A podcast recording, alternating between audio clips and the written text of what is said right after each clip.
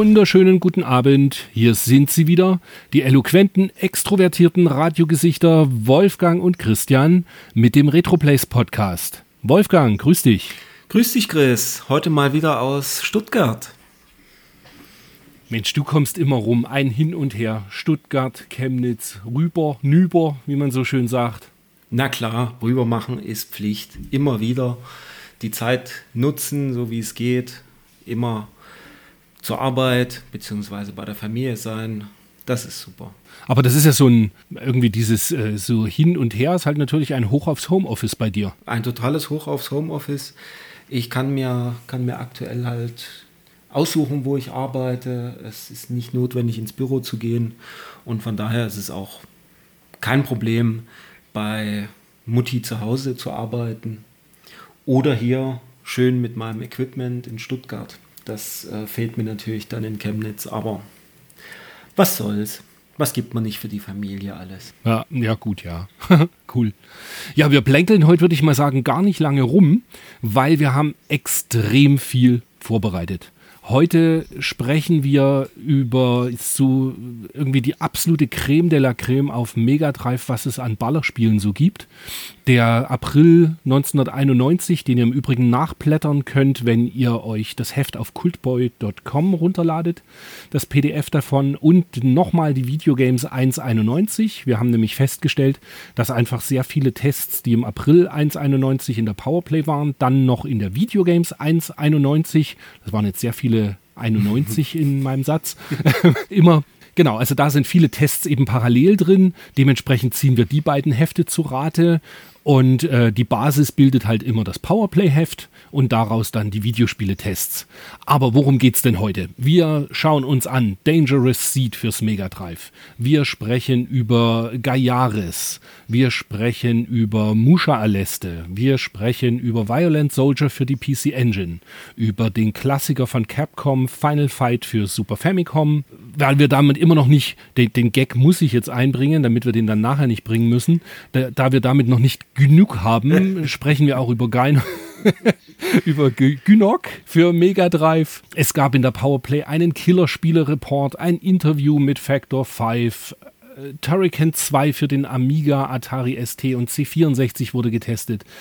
Ihr seht schon, schnallt euch an oder schnallt euch die Rollerblades an, ab zum Sport machen oder einfach in den Sessel setzen und uns lauschen. Ja, und dann würde ich sagen, wir fangen wie gewohnt damit an. Wolfgang, was hast du Schönes gespielt? Oder was hast du dir so gegönnt? Worauf freust du dich? Was ist los? Was ist los? Ja, die letzten, die letzten Wochen waren sehr arbeitsam bei mir. Ich musste viel äh, rausräumen in Chemnitz. Da bin ich sehr wenig zum Spielen gekommen und äh, auch nicht zum Großstöbern bei Retroplays und Co. Also ich habe nichts gekauft nichts, was videospieltechnisch irgendwie ins Gewicht fallen würde. Hab allerdings ein bisschen gespielt, natürlich die Spiele für ähm, die Ausgabe, die äh, für die heutige Ausgabe entsprechend mal angespielt, beziehungsweise teilweise hängen geblieben. Die ganzen Mega Drive-Spiele. Und worauf ich mich freue, nächste Woche, beziehungsweise demnächst, sage ich mal, ich weiß nicht genau, wann der Podcast veröffentlicht wird, kommt ja auch R-Type Final 2 raus, was ich ja bei äh, Kickstarter gebackt habe. Und da bin ich schon sehr gespannt. Es gibt auf, ähm, auf Steam gibt es, glaube ich, mittlerweile ein Demo. Habe ich aber noch nicht gezogen. PlayStation 4 auch. PlayStation 4 auch. PlayStation 4 habe ich nicht. Das ist halt das Blöde. Den Kickstarter gab es nur für PlayStation und Switch. Ich habe es für die PlayStation äh, gebackt. Also werde ich mal schauen, wenn es irgendwie für die Xbox da ist, werde ich mir es da runterladen nochmal zum Spielen, aber da freue ich mich wirklich schon drauf. Und bei dir im schönen Bayerland, was gibt es da Neues? Ich habe irgendwie, es ist, also diesmal ist es wirklich komisch. Ich habe tatsächlich, wenn wir, wenn wir damit einsteigen, was ich mir so gekauft habe, fast nichts. Also fast nichts heißt immer noch ähm, mehr als bei dir. ähm, aber ich verkaufe ja auch immer viel. Aber ähm, ja, diesmal, ich habe mir für meine White Label Sammlung für den Dreamcast, weißt ja, ich sammle ja so mhm. nebenher, wenn man irgendwie alle Dreamcast-Spiele mal hatte, muss man dann ja irgendwie seinen äh, Horizont da noch erweitern und irgendwas anderes sammeln, was dann noch fehlt weil äh, es hört halt nie auf mit der Sammelei. Ich habe mir äh, ein Macon X White Label und ein Sonic 1 White Label äh, in Anführungszeichen gegönnt, weil das war nicht so teuer. Das waren irgendwie 25 Euro, mhm. die ich da gezahlt habe. Wow. Ich suche hin und wieder mal bei eBay Kleinanzeigen eben danach. Und da gab es halt wieder einen, der hatte 50 Stück und von den 50 Stück hatte ich aber 48 schon. Mhm. Und also die hatte ich dann alle schon und dann habe ich halt zwei Stück noch gefunden, die mir gefehlt haben. Okay. Und ja, für die, für die Hörer, die jetzt nicht wissen, was White Labels sind beim Dreamcast, das sind quasi die Pressekopien. Also die Spiele, die vorher ähm, immer für die Presse schon gepresst wurden, sind so ganz glatte weiße Discs, in der Regel ohne Anleitung und ohne Verpackung, einfach nur in so einem Jewel Case. Und manchmal sind es auch Beta-Versionen, manchmal kommen sie doch mit einer speziellen Anleitung oder speziellen Verpackung. Gerade die Titel, die von Acclaim kamen, die sind in so einer speziellen Hülle noch drin mit Anleitung und Inlay. Und die sammle ich halt jetzt noch so on top dazu. Und bin da auch gerade nebenbei noch so ein bisschen mit dran, dass die eben alle auch bei Retroplays in die Datenbank wandern, weil die White Labels haben wir bis jetzt überhaupt nicht berücksichtigt. Ah, sehr schön. Aber ist natürlich auch ein Aufwand, die einfach alle schön zu scannen, also die Disk immer schön auf dem Scanner zu haben, dass, der, dass man einfach nur den Datenträger schick sieht. Mhm. Und ja, das kommt so nach und nach immer, wenn Zeit ist. Dann habe ich mir ähm, Left 4 Dead 1 und 2 gekauft. Also ich habe ein bisschen eine größere Xbox 360 Sammlung gekauft und dann war Left 4 Dead 1 und 2 Uncut noch dabei und das wollte ich halt unbedingt haben, weil ich das ja mit dir zusammen auf der Xbox One endlich mal online wieder spielen möchte. Ja. Wobei wir beide haben das, glaube ich, nie miteinander gespielt. Wir haben das noch nie online gespielt. Ich weiß, vor zehn Jahren oder so hattest du schon mal einen Versuch gestartet, ähm, dass wir das zusammen online spielen, aber auch da ist es irgendwie nicht dazu gekommen. Aber ich habe den zweiten Teil hier und ähm, den nehme ich auch wieder nach Chemnitz. Von daher, ich sehe gute Chancen, dass wir das doch mal hinkriegen. Ich hatte das ja ganz kurz jetzt in der, in der Xbox One drin und habe es auch gleich mal angespielt. Mhm. Das macht halt immer noch Laune. Das ist einfach genial. Also die, ich glaube, nachher, wenn wir mit der Aufnahme fertig sind, mhm. überrede ich dich, dass wir beide uns noch vor die Xbox One setzen und das direkt ausprobieren. Guck mal, mal installiert habe ich es ja schon. Das habe ich, war das erste, Super. was ich gemacht habe, wo ich hier angekommen bin die Disk rausgesucht und gleich reingelegt zum Installieren. Ah, cool. Dann habe ich einen Mister bekommen. Mister ist diese, yeah. dir sagt es wahrscheinlich was, weil ich hier schon x-mal drüber mhm. vorgeschwärmt habe. Es ist halt ein modulbasiertes ähm, System in, auf FPGA-Basis. FPGA bedeutet am Ende, dass es eben keine Emulation ist, sondern dass eben die Original-Hardware simuliert wird. Es werden halt, da, da gibt es ganz findige Leute, die einfach jegliche Transistoren irgendwie nachbilden von eben den ganzen 8- und 16-Bit-Geräten. Und der Vorteil ist halt am Ende, also das ganze Front Frontend und so, was das System bietet, ist halt sehr rudimentär. Man kann es halt jetzt nicht vergleichen irgendwie mit einem, ähm, wie heißen die Dinger hier vom RetroPie? Irgendwie so ein Frontend damit oder RetroArch oder so, mhm. damit kann man es nicht vergleichen, sondern es ist eher wie so ein, sieht ein bisschen aus wie so eine DOS-Box wo du einfach nur mit dem Pad dann eben dein Spiel auswählst, was du spielen möchtest. Dafür ist es eben komplett ohne jegliches Lag. Es ist, ähm, wenn es eben die Arcade-PCB-Nachbauten äh, sind, spielst du eben wie die Originalplatine, eben keinerlei Emulation. Und ja, ich bin hochzufrieden, hatte zwischenrein ein kurzes Problem. Da sind irgendwie, egal welches Spiel ich gestartet habe, es ist irgendwie nach so 10, 15, 20 Sekunden abgestürzt, mhm. also einfach stehen geblieben und nur ein Hard Reset hat geholfen.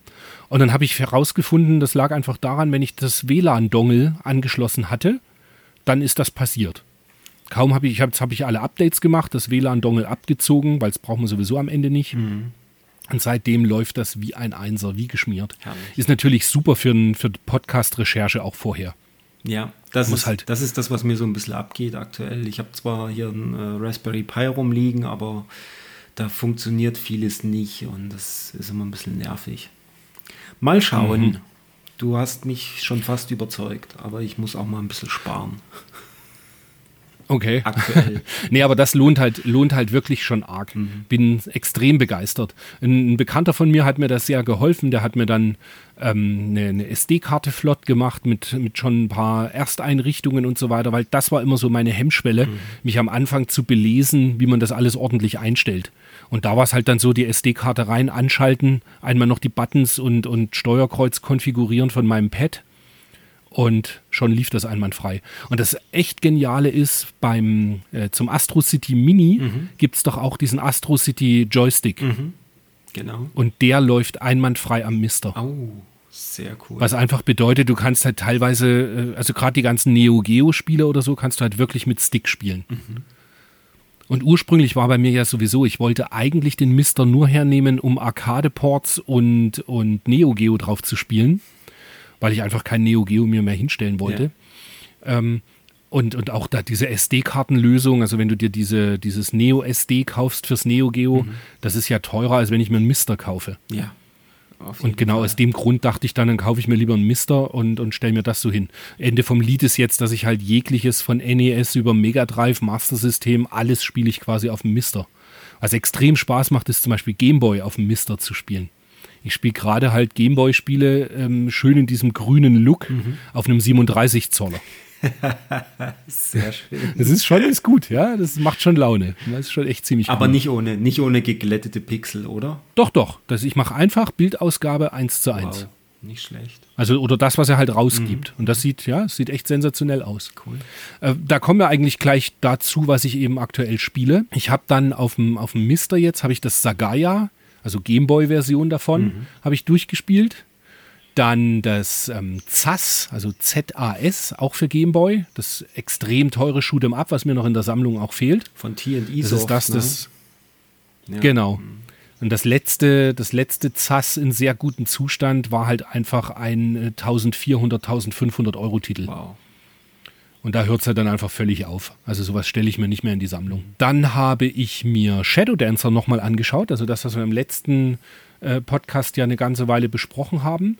Und da war ich ja nur so semi angetan und ich muss sagen, ich habe es jetzt nochmal eben ein ganzes Stück gespielt und das ist schon sehr, sehr gut. Das hat mir wirklich gut gefallen. Jetzt habe ich es auch hinbekommen, dass der Hund immer auf die, die Gegner rennt. Und das ist halt ein wahnsinniges Auswendiglernen. Ja, total. Und wenn man da aber am Abend mal zwei, drei Stunden rein investiert, dann kommt man eben auch wirklich sehr schön weit. ja. Und es sieht schön aus, ne? Also es ist wirklich, Absolut. wirklich cooles absolut. Spiel. Ja. Ah, und ich habe Lego City Undercover auf der PlayStation 4 mit meinem Sohnemann durchgespielt. Das Lustige ist, man kann es durchspielen und man hat nur 22% durchgespielt. Ah, okay. Aber das Spiel ist beendet. Also man hat quasi den Fiesling aufs Kreuz gelegt. Okay. Und, und alles, was jetzt danach kommt, das finde ich echt ein bisschen irre. Also drei Viertel des Spieles sind einfach nur Sammelsachen. Hm. Naja, klar. Klar. Und, und ein paar Nebenmissionen noch wahrscheinlich. Aber ja, er hat jetzt seinen Spaß. Wir fahren jetzt immer noch so durch Lego City und, und äh, sammeln halt Sachen ein und Supersteine und Superbauten und was es alles gibt. Aber ich finde, man kann sich wirklich schlechter unterhalten. Macht echt Spaß. Ich überlege gerade, was habe ich denn noch bekommen? Ah ja, ich habe für den Gameboy, ich, ich äh, habe bei AliExpress mir ein Everdrive gekauft. für den Gameboy. Was kosten Und das ist echt 27 Euro Ah, mit okay. Shipping. Na gut. Und war, nach, war eine 8 GB SD-Karte komplett gefüllt Mhm. mit ROMs schon dabei, was ich auch total irre fand. Und dann bestellt an einem Freitag, glaube ich, und am Freitag drauf war es schon da. Nicht schlecht. Und es ist äh, geeignet für Gameboy und Gameboy Color und funktioniert auch im Super Gameboy. Also diesem Adaptermodul, was man ins Super Nintendo stecken kann. Das habe ich dann alles gleich mal ausprobiert.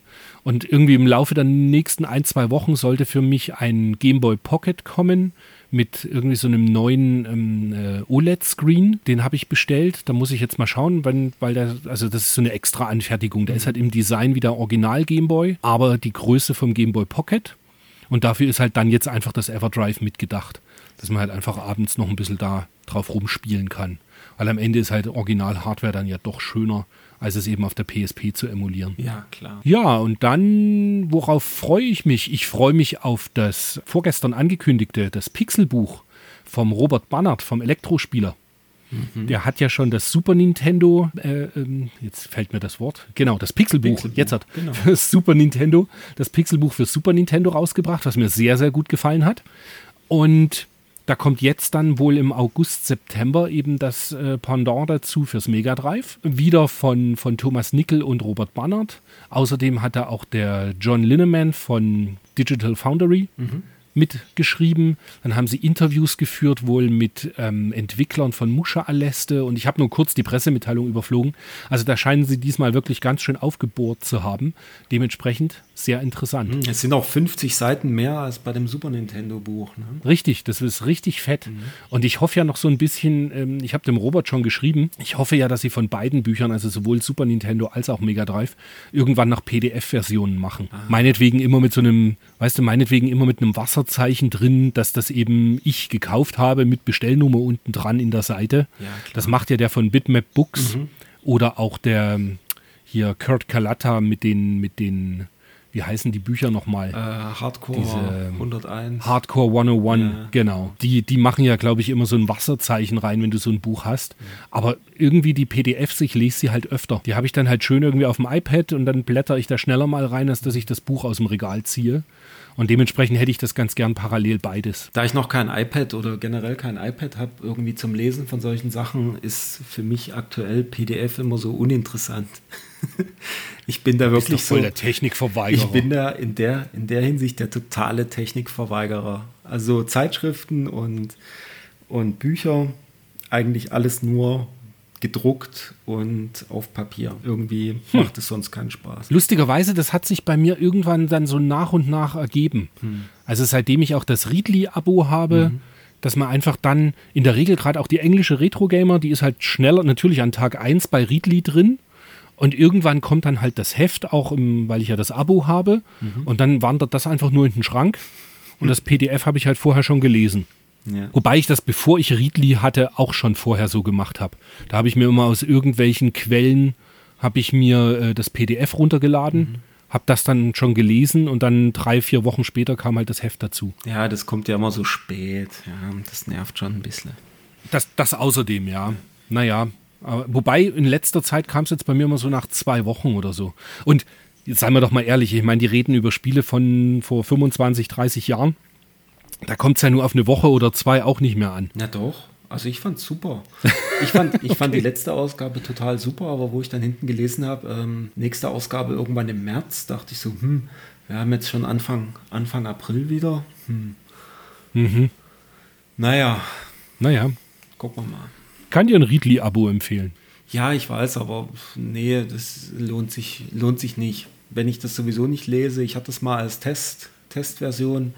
Ich glaube, ich habe zweimal durchges durchgesucht irgendwas und habe das dann nie wieder verwendet. Also Okay. wie gesagt, keine Ahnung. Vielleicht mit einem, mit einem, wenn ich mal tatsächlich irgendwie ein iPad oder irgendwas habe, wo man das sinnvoll lesen kann. Also ich kann es auf dem Telefon, bei mir kann ich PDFs so nicht lesen oder das ist mir zu nervig. Keine Ahnung. wollte gerade sagen, das ist ja auch Quatsch.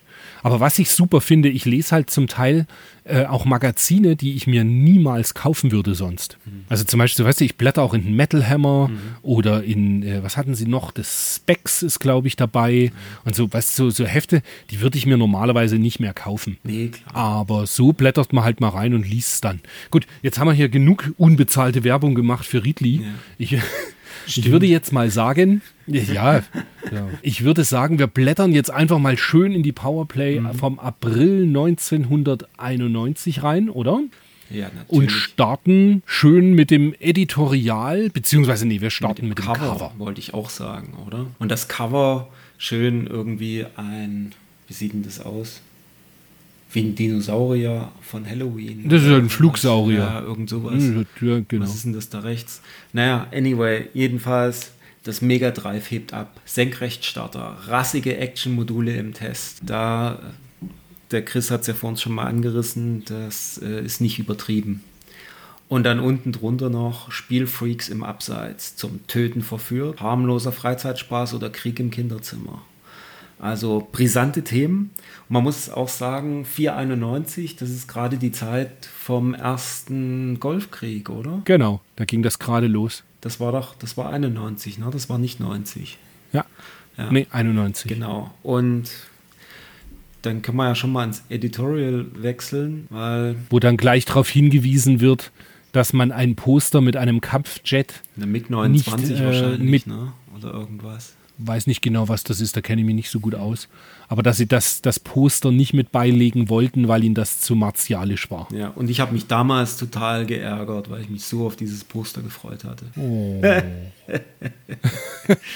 Ja, Ja, wobei ich das sowieso, keine Ahnung, ich, ich bin ja kein, kein äh, also mit Zeitungen habe ich ja nicht so viel zu tun gehabt im Sinne von, dass man irgendwie als Redakteur oder Chefredakteur dann irgendwie sagen muss oder als Verlagsleiter, oh, das können wir jetzt nicht bringen.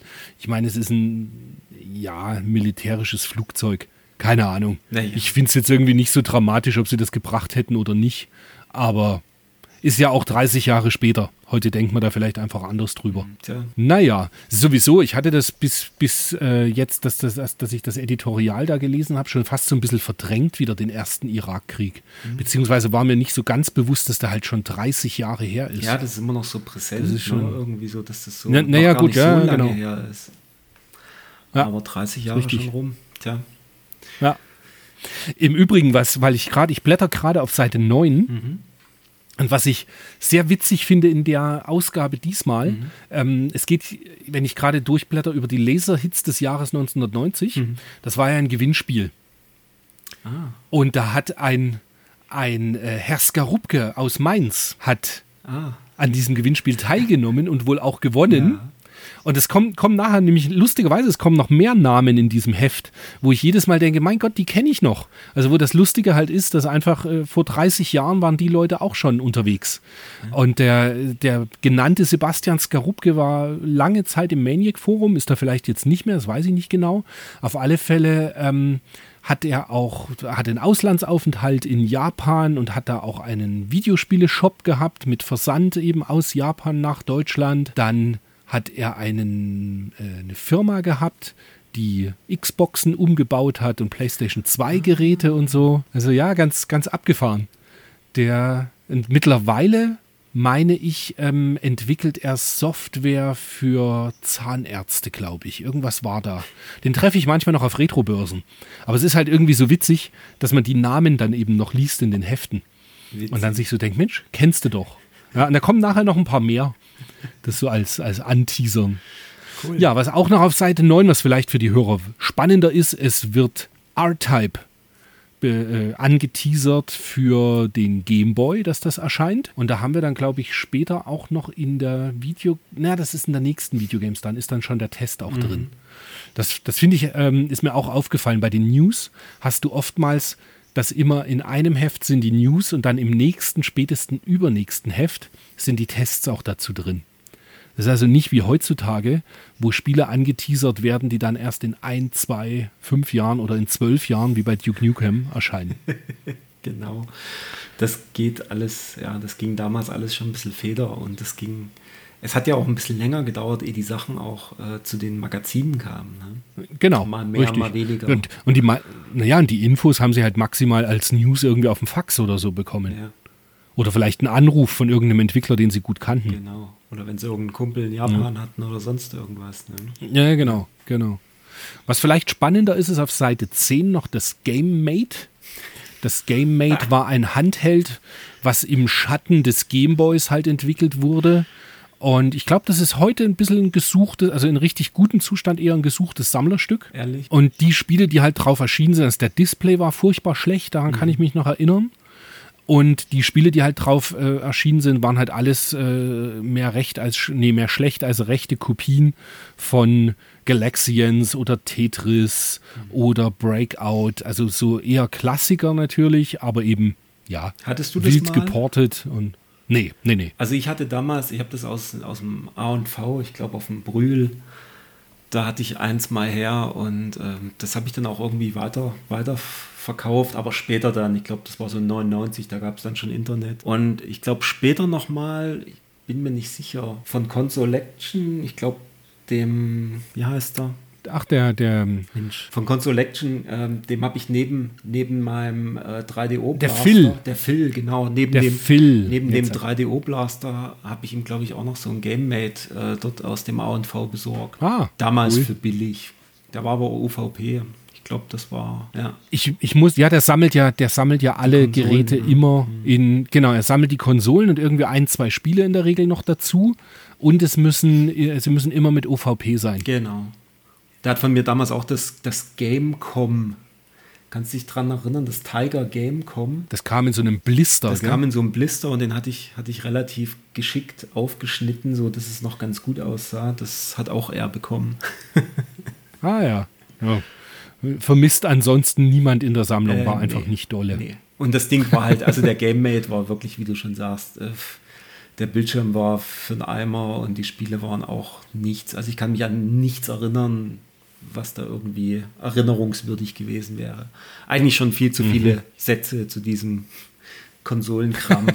Was wir unbedingt noch klarstellen müssen, auf Seite 10 rechts unten steht's Shadow Dancer hat mit 79% auf Mega Drive eine zu hohe Wertung bekommen. Es sind nur 75%.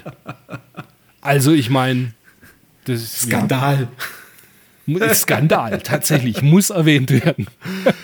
Vier Prozentpunkte zu viel. Oh mein Gott. Wahrscheinlich hat irgendjemand angerufen und hat gesagt, meint ihr wirklich, dass Shadow Dancer genauso gut ist wie, was war es denn? Wie ein anderes Spiel, was 79 hat? Und haben sie gesagt, nee, na so gut ist es nicht, dann nehmen wir noch 4% weg. Ja, aber tatsächlich, Skandal, Skandal. Gut, ich habe die, brauchen gar nicht weiter drüber reden, so ich habe es halt nur gelesen und musste Herrlich. schmunzeln und habe gedacht, das erwähnen wir mal noch mit. Herrlich. Ja, dann die, die, die ganzen Power-News am Anfang, da geht es halt viel um Amiga-Spiele, äh, zum Beispiel von Graft Gold, Fire and Ice. Ich gestehe, eines der Titel auch, die ich nicht gespielt habe. Das war so ein, was mir nur eben auffällt, ist, das sind so Titel, wo man merkt, dass man einfach, äh, es wird versucht, auf dem Amiga einfach so Spielbarkeit und, und Genres zu etablieren, die eben sehr an, an 16-Bit Mega Drive und PC Engine halt irgendwie angelegt sind. Also wenn du es dir anschaust bei Fire and Ice, irgendwie so ein knuddeliger Hund, ähm, ja, Knuddel-Sprites, die irgendwie da halt, ja. Aber irgendwie sieht es trotzdem nicht schön aus. Genau. Aber ich will ja nicht schon wieder drauf Anyway, rumhacken. genau, genau. Dann Seite 14, da geht es um Mega, Megalomania oder so hieß das, gell? So ein Strategiespiel. ja. Genau, ein Strategiespiel, was für Amiga auch angekündigt war, auch nicht gespielt. Dann Seite 16 geht es um Left 4 Dead, nein, Left 4 Dead sage ich schon. Nein, Die sind schon Was? hin. Ach nee, noch nicht. Also die unten links sehen Nee. schon aus, als wären sie fast Life, hin, Life and Death, genau. Life and Death, was eine Operationssimulation ist, die sie wohl mit einem Chefarzt aus dem Großharderner Krankenhaus irgendwie angetestet hatten. Ah. Wenn ich das richtig in Erinnerung habe. Ja, und der dann auch sagt, meist ist natürlich halbwegs realistisch gemacht, aber am Ende bleibt es halt dann doch ein Spiel. Ja. Quasi der Vorläufer von Trauma Center auf dem DS. Stimmt, richtig, ganz genau. Ja, genau. Da gibt es ja auch viele Teile, gell? Da gibt es zwei für den DS und zwei für die Wii, glaube ich, ja. Ja, richtig. Wovon es den zweiten auf der Wii, glaube ich, nur in den USA, vielleicht noch Japan gab, aber ich meine nicht in Europa. Doch, den gab's. Ich meine, ich hätte, auch? ich Ah, meine, ich okay. hätte beide, beide gehabt, äh, als italienische Version zumindest. Ah, Aber ich muss mal gucken, muss mal in die Kiste schauen. Naja, dann reden wir jetzt wieder über Spiele, wo wir uns auskennen und die wir auch gespielt haben. Seite 20, Turrican 2 erscheint. Nach nur einem Jahr kommt sowohl für Amiga als auch für Atari ST und für C64 Turrican 2. Und ich habe ja Turrican 2 ähm, neulich erst durchgespielt. Also gespürt, ges gespürt war es ja wirklich so, dass, dass, dass da Jahre dazwischen lagen. Also ich war total äh, geplättet, wo ich hier reingelesen habe und gedacht habe, was, jetzt schon der zweite Teil? Vor zwei Monaten war doch erst die Amiga-Version vom ersten drin oder vor dreien. Das hat mich voll Wobei ich verwundert. auch glaube, dass das da so war, dass, das habe ich jetzt natürlich im Vorfeld wieder nicht recherchiert, aber war das nicht so, dass erst die C64-Variante kam vom Turrican 1? Ja, ja. Dann ein ganzes Stück später die Amiga-Version, die ein komplett anderes Spiel war. Und dann Turrican 2 für, für Amiga, C64 und Atari ST halt. Und deswegen kommt es einem so vor, dass es länger war, weil du das damals auf dem C64 gespielt Ja, hast. ich habe es nur auf dem 64er gespielt, das stimmt. Ja. Und Turrican 2 war toll. Also das habe ich ja jetzt auf der Switch dann eben nachgeholt nochmal, was ja diesen Vorteil hatte, dass du diese Rückspulfunktion hast. Und das hat mir sehr, sehr gut gefallen. Cool. Das, ja. Was, was jetzt äh, gerade auf Seite 21 sieht man den Screenshot von dem äh, Horizontal-Ballerspiel-Level. Und das sind tatsächlich die schwächsten Level im Spiel. Die fand ich nicht besonders gut. Ja, ist, ist nicht so prall, wird ja auch im, im Text noch mit, äh, mit Sagaya und Aeroblasters verglichen. Ich muss ganz ehrlich sein, ähm, für mich, für mich sind äh, Turrican 2 und äh, Aeroblasters sind so weit voneinander entfernt, also so in meinem in meiner äh, Zeiteinschätzung von damals, Mhm. das ist, äh, ich kriege das gerade gar nicht so richtig zusammen, dass das tatsächlich alles zur gleichen Zeit rauskam. Naja, weil eben die Module, bis wir uns einen Sagaya oder einen Ja, Aeroblasters ist noch kaufen Jahre konnten. ins, ins Land gegangen. Richtig. Richtig, war halt eher dann 93 oder so, dass man das dann sich gegönnt Wir hat. haben ja auch eher Absolut, selten genau. Vollspiel, äh, Vollpreisspiele gekauft. Ne? Richtig, richtig.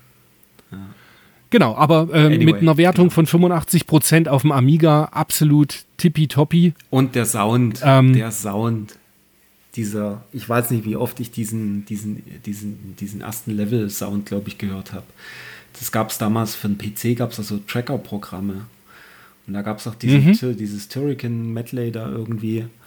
Gott, habe ich das ewig angehört. Ewig oft. Ich hatte ja keinen Amiga. Und ich hatte einen Klassenkameraden, Mhm. der mir das aufgenommen hatte. Ich hatte eine Musikkassette mit Soundmenü von Turrican 2 aufgenommen. Herrlich. Herrlich. Ja, bis es dann halt irgendwann 93 oder was die Hülsbeck CD gab. mit dem, mit Mit dem, das Shade, war dann der äh, Turrican genau. Soundtrack von, das war dann der gleichzeitig in etwa als die Super Nintendo Va- Variante rauskam. Genau, das war die ich, Super oder? Nintendo Kann das sein? Variante. Ja. Die gab, den habe ich noch im Dings Okay. gekauft, im, im Karstadt, genau. Ah, cool. Das hat man letztens schon mal. Du hast den irgendwo äh, signiert gekauft, ne? Da gab's, die konnte man doch Genau, bestellt in der Mega, bestellen. ich meine in der Mega Blast Ja, konnte man genau, den bestellen stimmt. damals. Stimmt. Apropos Mega Blast, das wird auch noch so ein Heft, das, äh, wo der Ritchie dabei war. Hier, Löwenstein, Hm. Ja. Rich- Richard. Da, ähm, das werden wir irgendwann auch noch mit dazu nehmen müssen. Und die Mega Fun. Das wird dann lustig. Die Mega, warte mal, Jahre- Mega Blast und ach nee, die Mega Fun war was anderes. Die Mega Blast war doch so ein, so ein Amiga Joker Ab, Abkömmling. Genau. Ne? Ja. Ganz Und genau. da gab es vier oder Gibt's ja nur fünf vier Hefte. oder fünf Hefte. Ja, die liegen Fünf. hier irgendwo noch rum. Hm, die habe ich auch alle. Ja, herrlich. Die habe ich irgendwie behalten. Ja, genau. Genau, und Atari ST hat einen Sound von 74% bekommen. Und Wobei die Amiga-Version 89% gekriegt hatte. Ich denke einfach, das äh, war das eigentlich, ich dachte immer, Atari ST hätte bessere Musikmöglichkeiten. Nee, nee, nee. Der hatte, glaube ich, nur diese MIDI-Schnittstelle irgendwie. Das, deswegen. Aber der Amiga hat irgendwie immer, der hatte mehr äh, Digi-Sounds, glaube ich. Jedenfalls steht hier auch im Fließtext drin, ähm, Soundmagier Chris Hülsbeck sorgt für die zahlreichen Musikstücke und Soundeffekte auf dem Amiga. Die Vertonung der ST-Umsetzung wurde von Jochen Mippel erledigt. Wer ist das denn? Sehr gut. Ja, genau. Jochen Mippel, das ist echt gut. Kann er noch froh sein, kann er noch froh sein, dass sie das M und nicht mit einem N verwechselt haben.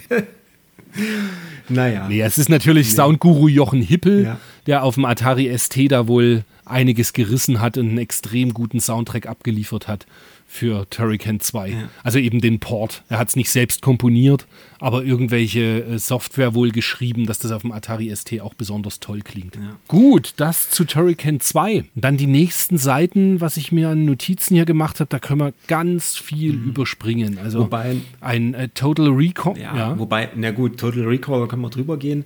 Narc fand ich witzig, weil ich da äh, in der neuesten, in der neuesten Retro Gamer äh, UK ist da ein mehrseitiger Bericht drin, dass sie damals angefangen haben, da. Ist das das Narc von, von Midway? Ja, ja, genau. als Automaten gab? genau.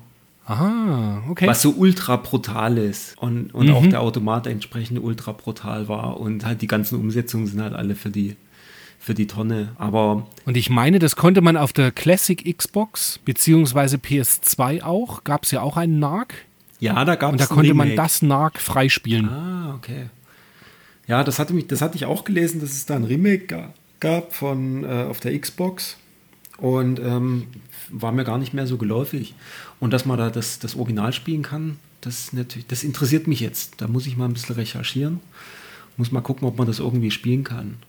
Und vielleicht auch mal die Automatenversion mal angucken. Weil ich glaube, witzig ist es schon mal, das zu sehen. Das waren, glaube ich, die ersten so mit digitalisierten Sprites und so weiter. Mal, mal angucken. Okay. Ja. Aber offensichtlich die Umsetzung bescheiden. In der Kategorie Bildschirmleichen pro Spielminute dürfte Narke einen neuen Rekord aufstellen. Der Ausstoß an Ganovenkleinholz nach einem Raketeneinschlag ist beträchtlich. ja. Hm. Es war ein Antidrogenspiel. Ne? Du hast die ganzen Junkies um die Ecke gebracht. Stimmt. Und das hatte doch auch garantiert diesen Midway-Einschaltscreen. Winners don't do drugs. So, so rum war es, genau. Ja. Aber das war doch, Genau. war das nie Atari? Nee, das war Atari, oder? Ich weiß es nicht. Da ich weder, da ich seinerzeit weder Drogen genommen habe, noch irgendwie in eine Arcade gehen konnte, habe ich keine Ahnung. Genau. Anyway. So, dann Seite 26. Links High-End Golf. Links. war's schön. Ich denke mal fast, dass du das gespielt hast am PC, Ja, ja, oder? ich habe das am PC ge gespielt. Das sah echt, echt cool aus. Wir hatten damals ja auch immer auf dem C64 schon das Leaderboard Golf gespielt. Dieses World, das wird ja auch oben genannt. Und ähm, das hat tatsächlich auf dem C64 auch Spaß gemacht, äh, immer abwechselnd zu spielen. Und das Links dann in VGA auf dem PC war natürlich Welten besser und äh, sah super, super gut aus im Gegensatz zum C64. Ich wollte gerade sagen, das sieht ja aus wie echt. wie echt. Und also das war schon, das haben wir schon viel gezockt dann noch. Ja. Wobei mittlerweile, ja, Golf spielen, hm, weiß nicht, nicht mehr. Aber damals war es irgendwie cool, hat Spaß gemacht. Ja, mir ist das aufgefallen ähm, neulich im Forum. Da war die Frage so, ob jemand äh, das Tiger Woods oder ist das überhaupt Tiger Woods PGA 21 halt spielt. Und da kam extrem wenig Resonanz. Also irgendwie so die Golfspiele, das interessiert echt nicht mehr so viele Leute. Ja. Wobei es eigentlich irgendwie spaßig war. Also ich muss sagen, wenn ich mich so zurückerinnere, es war immer witzig und es ging dann auch immer ja um das Putten da, ist er rein oder doch noch ein Stück vorher liegen geblieben. Das war schon spannend. Okay. Wir haben das nie zusammen gespielt. Das habe ich immer nur mit meinem Bruder Nee, nee. gespielt, glaube ich. Cool ist, was Heinrich Lehnhardt sagt. Jetzt kommt's knüppeldick. Ohne einen 16 Megahertz AT mit VGA-Karte, 1 Megabyte RAM und Festplatte, oh Gott, oh Gott, braucht man bei Links erst gar nicht anfangen. Ja. Wow. Die ausgezeichnete Grafik ringt der PC-Hardware das letzte ab. So. Herrlich. Für ein Golfspiel. okay, ja. Wobei es tatsächlich gut ausschaut. Ja, es also sah- das, das war super. Super Ding. Seite 28, einmal weiterblättern. Jace HQ 2 habe ich nicht gespielt. Und schon gar nicht auf dem Amiga. Ich habe Jace HQ nur gespielt auf dem Gameboy. Hm. Also da gab es auch einen Jace HQ und ich denke dennoch, doch, ich glaube auf Amiga oder irgend, ich glaube schon auch auf dem Amiga. Oder gab es das auch für Mega Drive? Weil irgendwo habe ich einen Jace HQ gespielt. Es ist doch das, wo man immer die Gegner an. Ja, du musst die immer so andotzen, dass die dann irgendwie äh, draufgehen. Genau. Ja, ja, das habe ich schon gespielt. Jace HQ gibt es fürs Master System. Ja, vielleicht war es dann da. auch sein. Hm. Man weiß es nicht. Ja. Im letzten Heft hatten wir, jetzt wir auf Seite 30. Im letzten Heft haben wir noch drüber gesprochen, dass es so viele 4, 4D, 4, Gott, oh Gott, 4D 4D Sports Titel gab. Genau, und da wird besprochen 4D Sports Driving. Ich habe es auch nicht gespielt.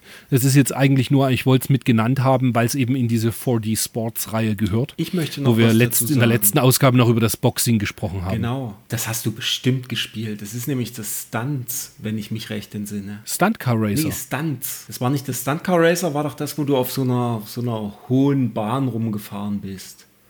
Das war das. Genau. Und immer Nicht. Genau. Und das hier, das war dieses Stunts. Das war der Nachfolger von Crash Course quasi.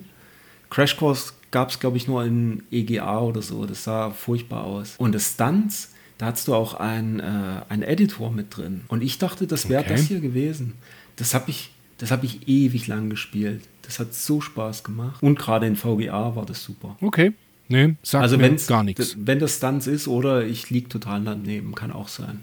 Aber ich glaube es fast nicht. Aber die haben eh viele, viele Rennspiele da gerade. Hm. Ist- Auf der anderen Seite ist dann noch Team Suzuki und Ultimate Ride. Gut, Ultimate Ride hat mit 17% auf dem Amiga wohl eher die Supergurke. Aber das Team Suzuki kommt mit 71% weg und ist halt Motorradsimulation. Hm. Aber auch da, ich nenne es nur, ich habe es nie gespielt. nee, ich auch nicht. Keine Ahnung, muss ich passen. Dann wahrscheinlich wirst du das gespielt haben auf Seite 32, Mhm. Red Baron, könnte ich mir vorstellen. Ja, eine Weile. Auch da bin ich komplett raus. Eine Weile, da, ja, eine Weile gespielt, aber irgendwie dann, ja, bin ich doch dann eher der Falcon-Fan gewesen damals. Ich wollte gerade sagen, doch eher dann der Afterburner-Spieler. Nee, in meiner Jugend, wo ich noch jünger war, habe ich lieber Simulationen gespielt. Okay. Nee, war. Ich habe doch, was habe ich an Simulationen gespielt, aber auch nur kurz. Finest, äh, The Finest Hour. Der Finest Hour und Secret Weapons of Genau. der Luftwaffe, das war, glaube ich, sowas. Und dann Genau. kam ja schon Comanche und Falcon 4.0 glaube ich. Nee, oder war es 3.0? genau. Ich weiß es nicht. Oder und Strike Commander kam da ja, Ja. auch in diesem. Und das sah Und schon sowas habe ich dann doch mal super gespielt. gut aus. Ich meine, das Red Baron sah auch mega gut aus. Und es lief auch gut. Ja, nicht mein Ding. Halten wir uns nicht weiter Genau. auf. Genauso, The Rise of the Dragon, Seite 34, ist ein, was ist das? Einfach ein Adventure. Und das gibt's, ähm, das Einzige, was mir dazu einfiel, ist, das gab's auch auf Mega-CD, meine Das ich. gab es auch auf Mega-CD und ist auf Mega-CD das einzige Spiel, was es sowohl als Pappverpackung als auch Jewel Case gibt. Nee, nicht Jewel Case, sondern in, Ah. so einem, in diesen Plastikcases, die sie dann umge Mhm. umgestellt haben. Du erinnerst dich, die ersten Mega-CD-Spiele kamen ja alle in so einer Pappbox, wo dann nur die CD reingeschmissen war. Und ähm, das Rise of the Dragon gibt es sowohl, wie gesagt, in dieser, in dieser Pappbox, das steht bei mir auch rum, als auch in, den, in diesen, in diesen Plastikcases, die so unfassbar schnell kaputt gehen und aber super schön aussehen, finde ich. Ja. Aber die Grafik kommt da wahrscheinlich auf Mega-CD nicht ran, oder? Nee, ich glaube, ich habe es auch nur einmal gestartet und äh, fünf Minuten gespielt und das ist, glaube ich, auch schon 15 Jahre her. Ja, okay. Und Ja, dann können wir da auch einfach, glaube ich, drüber gehen. Mal Da, genau. Dann Seite 35. So schaut es aus, wenn europäische Entwickler japanische, Kaiko. japanischen Artstyle nachmachen wollen. Das, das Gem X, die Werbung ist, ähm, ja, naja, das Spiel ist, glaube ich, ganz nett. Ja, Ich glaube, das Spiel war ganz cool. sind ja auch 30 Jahre her. Ne? Richtig. Man möchte nicht auszumalen, wie die Püppi jetzt ausschaut. Egal. Ähm, Seite 36. Nob Nobunagas Ambition und dann auf Seite 37 gleich noch Genghis Genghis, Khan. Khan. Und das finde ich total verrückt, weil das sind zwei so Hardcore-Koei-Strategiespiele, die man eher nur so auf japanischen PCs verorten würde und werden dann einfach in Europa veröffentlicht und kommen auch richtig gut dabei weg. Also das Nobunagas Ambition kriegt eine 68 und äh, Genghis Khan bekommt 74. Kommt jeweils auf MS-DOS-PCs raus. Soll auch für den Amiga kommen. Ich selber habe es nicht gespielt, aber ich fand es jetzt einfach faszinierend beim Durchblättern, dass eben solche Sachen, weißt du, es wäre fast so gewesen, wie wenn sie auf PC dann irgendwann Warzone oder Advanced Military Commander rausgebracht hätten. Ja, genau, also im Westen zumindest auch. Aber was ich bei den Spielen halt super finde oder interessant finde, nicht super, also eher nicht super. Ich weiß noch, wir haben damals die Tests gelesen, mein Bruder und ich, und mein Bruder war immer so großer, großer Strategiespiel-Fan. Und dann gucken wir da rein und denken, aha, hier wird nur EGA unterstützt. 91 werden nur EGA unterstützt. Nee, danke. Wart, ihr, wart ihr schon so versaut damals? Ja, ja, ich hatte, ähm, unser erster PC hatte schon VGA und da war dann irgendwie alles, also wenn du einmal VGA hattest, äh, dann EGA war dann nichts mehr. Und wenn du dann sagst, da kommt ein neues Spiel raus, das hat EGA, äh, nee, Okay. Aber was, was sehr witzig ist, der, der Sound. eins. Beide haben sowohl, genau, sowohl Nobunagas Ambition als auch Genghis Khan hat 1% Soundwert. Ja, weil sie ich wahrscheinlich denke mal, dass einfach gar kein Sound Die ist. haben, die haben wahrscheinlich auch gar keine Unterstützung für Adlib oder Soundblaster oder sonst irgendwas, sondern einfach nur den Piepser. Mehr wird es nicht sein. Ja, ja, richtig. Und dann kommt gleich noch ein Test auf Seite 38 für nochmal ein Strategiespiel. Und das ist dann Warlords. Und das, da sind sie auch total begeistert. Mit 76 Prozent für den PC. Also, aber auch das, ich habe es nicht gespielt. Nicht. Das war einfach überhaupt nicht mangels PC, habe ich mir. Und ich war eh nie der riesen Strategiespiel-Fan, außer es war so Game Boy Wars oder halt Nectaris. Also hier Military Madness, ich habe es ja dann doch auf Englisch gespielt. Und dann kommt noch ein Strategiespieltest auf Seite 40, Operation Combat, mit einer Powergurke und 6% reif für den Schrottplatz. Und der Michael Hengst meint mit seinem Hilfegesicht, dieses üble Machwerk lässt nicht nur spielerisch zu wünschen übrig, schon die technische Seite dieser Katastrophe führt zu unkontrollierten Wutausbrüchen. Die farbarme und schludrige Grafik lässt an den vielgerühmten Fähigkeiten des Amigas zweifeln. Ja. Ja. Ah, und schön ist auch, dass der Computergegner zu dem mogelt, ist schlichtweg frech. Herrlich. Super Sache. Und guck mal, da ist Battlestorm nochmal. Es ist so schlecht, dass es doppelt, Oh. doppelt vorkommt. Ich glaube, das haben wir vor Stimmt. uns ganz äh, still und leise Ja, überblättert. das haben wir übersprungen, ja. Ja, ja. Hier kommt es Aber stimmt, das nochmal. ist zweimal drin. Ja, dieser, der, der, der Screenshot mit dem, mit dem kaputten Schädel, Ja, da, sowas merkt man sich. Aber schön ist eigentlich, ähm, das ist so das Motto der PAL-Spieler. Böser Scherz in 50 Hertz. sehr lustig. Ja. Nee, scheint auch nichts gewesen zu sein. Können wir auch überspringen. Einmal Schnelldurchlauf. Dann kommen die ganzen Leserbriefe und Tipps. Ja, Tricks. und jetzt, jetzt kommst du. Ich habe das nämlich, mir war langweilig. Und ich habe tatsächlich da so ein bisschen drin rumgeschmökert. Und dann gehst du auf die Seite 80 Okay. und der Shadow Dancer Tipp kommt vom Kalle Hoffmann aus Berlin. Und der Kalle Hoffmann ist der Groovy Yak bei Retroplays. Also ein User von Retroplays. Und dann bist du noch bei den Tests, beim, äh, bei, bei den Tipps, und zwar beim Tipp des Monats, Super Mario World. Ah, Tobias. Und der wurde eingeschickt vom Tobias Reich aus München. Und auch der Tobi ist ein Bekannter, den ich schon viele, viele Jahre kenne. Ähm, ja, sehr lustig, dass die drin sind. Und dann geht es noch weiter auf der Seite. Warte, welche Seite ist das dann? Seite 87. Der Super Mario Land Ja.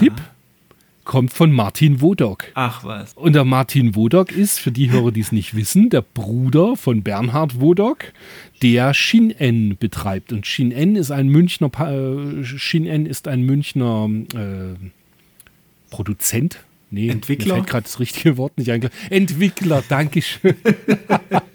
von, von Videospielen. Und die haben zum Beispiel das Iridion 3D, Iridion 2 für Game Boy Advanced gemacht. Die haben Nanostray 1 und 2 gemacht für den Nintendo DS. Die haben, wie hieß dieses für den 3DS, was du dir in Japan gekauft ich habe hast? gerade überlegt, ich weiß es Auch nicht irgendwas mehr. mit Nano. Ja.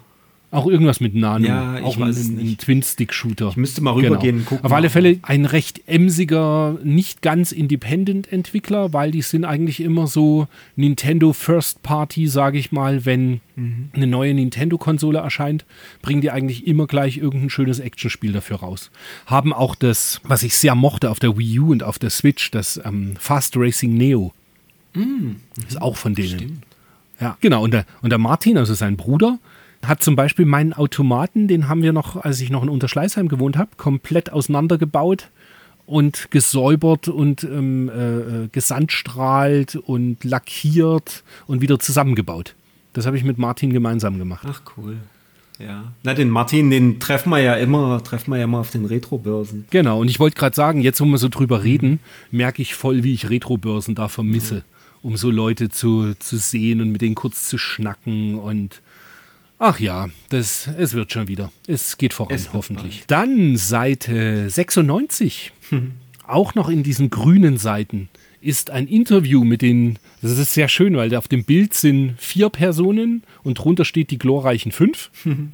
Und es ist ein Interview über Factor 5. Und da geht es einfach äh, an sich so drum, dass sie eben jetzt äh, Turrican 2 gemacht haben und R-Type entwickelt haben für den Amiga, also geportet haben. Und dass sie Interesse dran haben, auf Mega Drive zu entwickeln, beziehungsweise auf dem Super Famicom. Und ja, ein ganz nettes kleines Interview, was ganz cool ist. Da will ich jetzt nicht näher drauf eingehen. Das muss einfach bei Interesse, wer mit uns mit durchblättert, einmal gerne lesen. Ja. Und dann sind wir auch schon auf der, ja, jetzt die Tests hier von Dark Spire und Celiard und Creatures. Ich glaube, das ist alles so Ja. B-Ware, oder? Ja. DuckTales mit 13%. Letzter Satz, das haben die Ducks nicht verdient. Genau. Scheint nicht so gut zu sein. Das Gamx, wo wir Dann- vorhin die lustige Werbung hatten, Mhm. hat immerhin 64% gekriegt. Also sieht ein bisschen aus wie Columns, ne? Genau, sie schreiben es ja auch im Test gleich am Anfang. Ja. Videospieler, die sich schon einmal mit Segas Columns beschäftigt haben, werden heimatliche Gefühle bekommen. Ja, scheint ganz nett zu sein. Aber auch, das gab es, glaube ich, ja nur auf Amiga, beziehungsweise nur Heimcomputer. Mhm. Das habe ich, ah stimmt, sogar MS-DOS und C64 war in Vorbereitung, aber ich habe das auch nie gespielt. Ich kannte lustigerweise nur die Artworks. Dass der, weil es kam ja von Kaiko und Kaiko hat immer so versucht, äh, so ein bisschen japanisches Flair mit ihren Spielen mhm. einzufangen.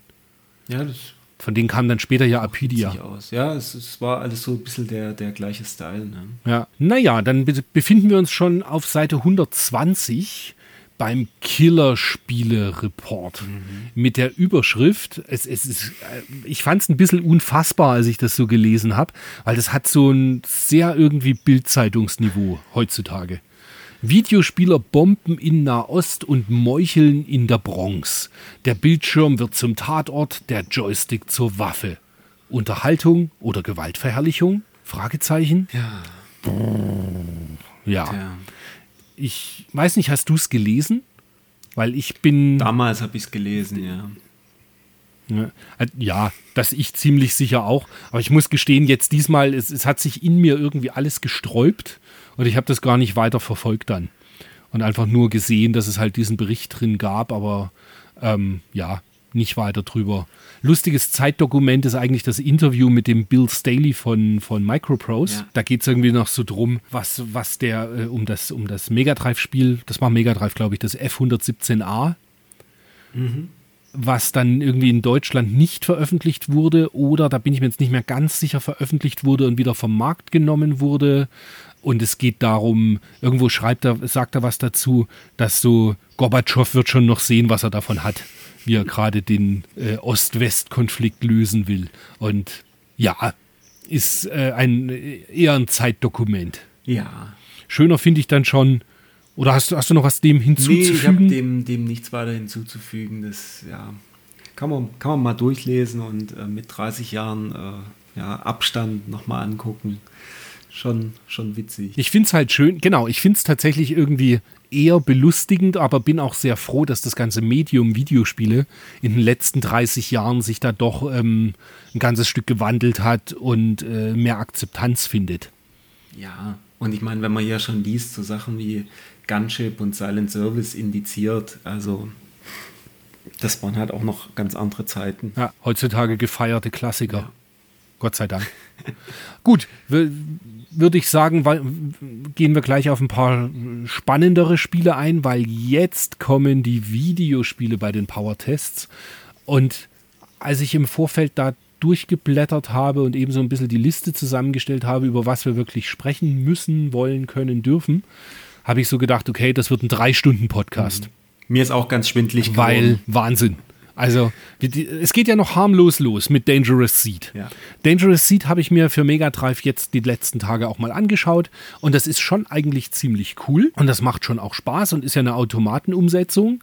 Die Bewertung mit 63 Prozent und Grafik mit 61, das ist auch absolut es ist halt sehr banal und ja. man hat das alles schon mal gesehen und auch alles schon mal gespielt.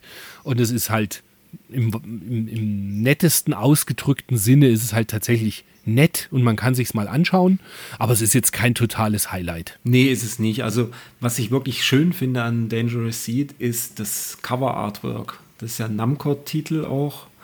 Und das ist draußen mit diesen Spinnen draußen dran. Also, das sieht wirklich ziemlich cool aus. Also, das ist wirklich ein ziemlich cooles Artwork. Äh, das Spiel an sich, hm, ja, wie du sagst, nett, aber ich fand es jetzt auch nicht besonders herausragend. Und ich muss, muss fast muss sagen, ich habe die Spiele mehr oder weniger in der Reihenfolge äh, für, die, für diese Ausgabe ge gespielt, wie sie hier jetzt auch vorkommen. Und ähm, da wird man dann noch eine Steigerung äh, sehen und äh, dann fragt man sich, diese Spiele sind alle aus derselben Zeit unfassbar. Das ist tatsächlich das Verrückte. Das hatten wir ja schon bei Thunder Force 3 ja. vor ein paar äh, Podcast-Ausgaben, dass einfach das kam und das war dann das Maß aller Dinge. Und jetzt ist so ein Vierteljahr später oder vier Monate später, merkt man so, jetzt kommen eben wieder Titel, die alle einfach Referenztitel werden. Ja, aber du hast natürlich auch zwischendrin immer so Titel wie jetzt das Dangerous Seed oder später dann noch das Heavy Unit, wo du dann so denkst, so, äh, ja, gab es halt auch. Ne? Mhm. Ja, stimmt. schon richtig. Naja, Seite 125, eine Werbung für die ASM. Das In fand ich irgendwie ne? total abgefahren. Ja, in der Powerplay eine Werbung für die ASM. Aber da würde mich ein bisschen die Hintergrundgeschichte dazu interessieren, aber die wird man halt nicht erfahren. Also das, ich denke nicht, dass das irgendjemand von den Redakteuren weiß, weil am Ende werden ja Werbe, wird ja über die Werbeabteilung verkauft, die, die Werbeseiten. Aber das fand ich irgendwie sehr witzig, dass eine Werbung für die ASM, die da fünf Jahre alt wurde, in der Powerplay drin war. Ja. Jetzt wird's grandios. Seite 126. Gynok. Gynok, Schnell und originell. wie, wie spricht man das eigentlich richtig aus? Also, ich habe ich hab tausend Sachen gehört von genug bis Gynuk oder Gynok. Wings, Wings of War. Wing, Wings of War. ich glaube, ich bleibe bei Gynok. Ja, ich finde Gynok. Ist, ist gut. Ja, ich würde das auch Gynok nennen. Das Lustige ist, ich habe neulich erst einen Podcast gehört, da haben sie irgendwie sich drei Stunden über Gynok unterhalten. Und ich meine, die heißen ähm, die Pixel Ninjas, glaube ich. Pixel Ninja? Ich glaube Pixel Ninja Podcast. Ja. Und da geht es eben lange um Gynok und die reden am Anfang auch drüber. Heißt das jetzt Gynok oder Genug oder wie auch immer? Egal. Es ist, ähm, das wird dem Titel nicht gerecht, wenn man sich nur an dem Titel aufhängt. Es ist nämlich ein grandios gutes Spiel. Es ist ein ganz normaler horizontaler Sidescroller, in rein vom Artstyle sehr Giga beeinflusst, würde ich mal sagen. Ja, so Biomechanik auf jeden Fall. Genau. Also wie man halt auch auf der Seite gleich sieht, der erste Endboss, den sie unten zeigen, ist ein, ein Zug mit einem Kopf vorne ran geschnallt und unten sind Arme, die den Zug quasi bewegen und ja, total abgefahren. Und man steuert eben auch nicht einen ein Flugzeug oder Hubschrauber oder irgendwas, sondern einen, ich würde jetzt mal sagen, einen Engel, oder? Weil der hat so kleine Flügelchen ja, so ein dran. Geflügelter Held irgendwie. Ja, und ja, also mir, ich habe es jetzt die ganzen letzten zwei Wochen, habe ich das fast jeden Abend gespielt. Besonders herausragend finde ich auch die Musik. Die Musik erinnert mich allerdings irgendwie sehr an Castlevania. Die, die ganzen Musikstücke, die haben alle sowas, ich weiß nicht, wie man das nennt, so gotisch oder so. Ja, so ein bisschen so, so irgendwie so, so alt, alt, mittelalterlich irgendwas, ne? So Genau. mittelalterlich, ähm, antik irgendwie. Also es passt wirklich teilweise wirklich gut zu den, zu den Grafiken und zu den Hintergründen, muss ich sagen. Und Und es ist, ich finde es relativ schwer. Auch da wieder sagt die Powerplay Schwierigkeitsgrad Mittel.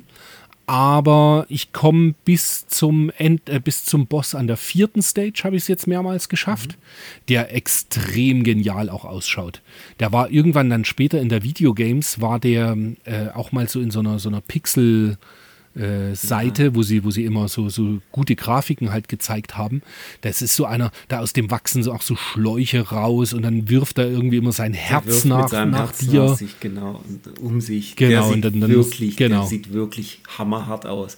Und ich habe ähm, immer, wenn man das startet auf der, auf dem Mega SG, da wird ja auch immer angezeigt, ähm, wie viel Megabit das Modul hat. Und das ist halt ein 4 Megabit Modul. Und wenn ich das spiele, denke ich so, das sind 512 Kilobyte. Und die Level sind wirklich lang. Der Sound ist echt, echt gut, also abwechslungsreich zumindest. Die Grafik von Level zu Level, die Hintergrundgrafik, äh, ich sage mal so, ist schon, schwankt schon extrem. Aber wenn man sich das vor Augen führt, wie wenig, wie wenig Speicher da wirklich zur Verfügung steht und sich dann gerade auch diesen vierten äh, Level-Endgegner anschaut, wie super toll der aussieht. Und der fünfte Level, glaube ich, der vorletzte, der dann so in so einem, der ist so rötlich mit so wie so äh, Blutgefäße irgendwie gehalten. Der ist ja totale, totale Hölle. Also wie das alles da reinpasst, das äh, frage ich mich nach wie vor. Also das ist wirklich, also Hut ab. Und was da an, an Bullets auch unterwegs ist teilweise. Und das ruckelt ganz, ganz selten. Also das ist wirklich der Hammer, das Spiel. Ja, du hast ja schon in der ersten Stage, da kommen auf einmal so ganz, ganz viele Gegner Ja. auf dich zugeflogen und es wird keinen Strich langsamer. Da ist so viel los und es wird einfach, es läuft butterweich durch. Das ist wirklich. Also ja, ganz großes Spiel. Werde ich auch jetzt nach dem Podcast weiterspielen. Ja. Also ich werde, das ist jetzt nicht so ein Titel, wo ich mir denke, so, ah, den hast du jetzt für den Podcast mal angespielt, sondern das ist schon so ein Ding, wo ich mir so ein bisschen erhoffe, dass ich ihn irgendwann noch durchschaffe. Also ich habe damals, damals habe ich es gespielt und ich bin bis in den fünften Level gekommen. Ich erinnere mich noch. Und da bin ich ums Verrecken nicht weitergekommen. Und habe es dann aber mit, äh, mit dem Action Replay habe ich es mal durchgespielt damals. Ah, okay. Ja. Ah, das ist im Übrigen beim, um das beim Mister zu erwähnen, da gibt es ein Menü, das heißt Cheats und da ist quasi für jedes Spiel schon die Cheats alle eingestellt. Ah, sehr schön. Also da kannst du dann aus, du kannst dann halt auswählen, was du haben möchtest. Das, ich verwende es halt recht selten, aber bei manchen Titeln, wo du halt irgendwie überhaupt nicht weiterkommst, äh, oder man macht es dann mal zwischenrein zum Spaß. Du kannst zum Beispiel bei Shadow Dancer einstellen, dass jeder Gegner, der auf dem Bildschirm erscheint, sofort stirbt. das sind halt lustige Cheats einfach mal zum, zum Testen. Witzig, witzig. Ja. Ja. Aber Also- bei Günok noch, Mhm. da gab es ja auch noch so, ich weiß nicht, wer das war. In irgendeinem YouTube-Video habe ich das, glaube ich, neulich mal gesehen. Es waren, glaube ich, Amis, die gesagt haben, wir fragen uns heute noch, wie damals ähm, dieser Freigabeprozess war bei den Spielen, weil der fünfte End, nee, oder fünfte oder sechste Level-Endgegner, das ist ja dieser, ja, der mit diesem langen Ein Unterteil Phallus-Symbol. wie das durchgegangen ist, dass dieses Spiel quasi einfach so an Kinder und Jugendliche verkauft wurde. Mein gut, Das kann ich dir sagen, sie haben es nie so weit gespielt. Ich habe es vor uns nochmal angeguckt äh, auf YouTube, dieses äh, All Bosses oder so. Und ähm, ja, ist schon sehr explizit, muss man sagen. Also, ja. Und ich hatte ja, ich hatte ja eigentlich ähm, falscherweise gedacht, dass dieselben Leute dann auch an Show Aniki gearbeitet haben für die Engine, weil das ja vom Style sehr ähnlich ist, aber wie du mich eines Besseren belehrt hast, ähm, waren von den Grafikern da ähm, gar nicht die Leute ähm, beteiligt. Ganz ehrlich, ich war bis vor kurzem auch überzeugt davon, dass die da dabei gewesen sein müssen. Aber nee, irgendwie waren das einfach äh, die ähnliche Kreativität, die dann sowas machen. Klar, es war halt auch die Zeit, so wie Winnie Forster eben hier im Test auch schreibt, durch ein Szenario-Gemisch aus Clive Barkers Hellraiser. Es war halt auch genauso der Zeitgeist, weißt du, es kamen halt Filme wie Hellraiser und dementsprechend äh, in, in, entstehen da wa- wahrscheinlich dann einfach solche Titel.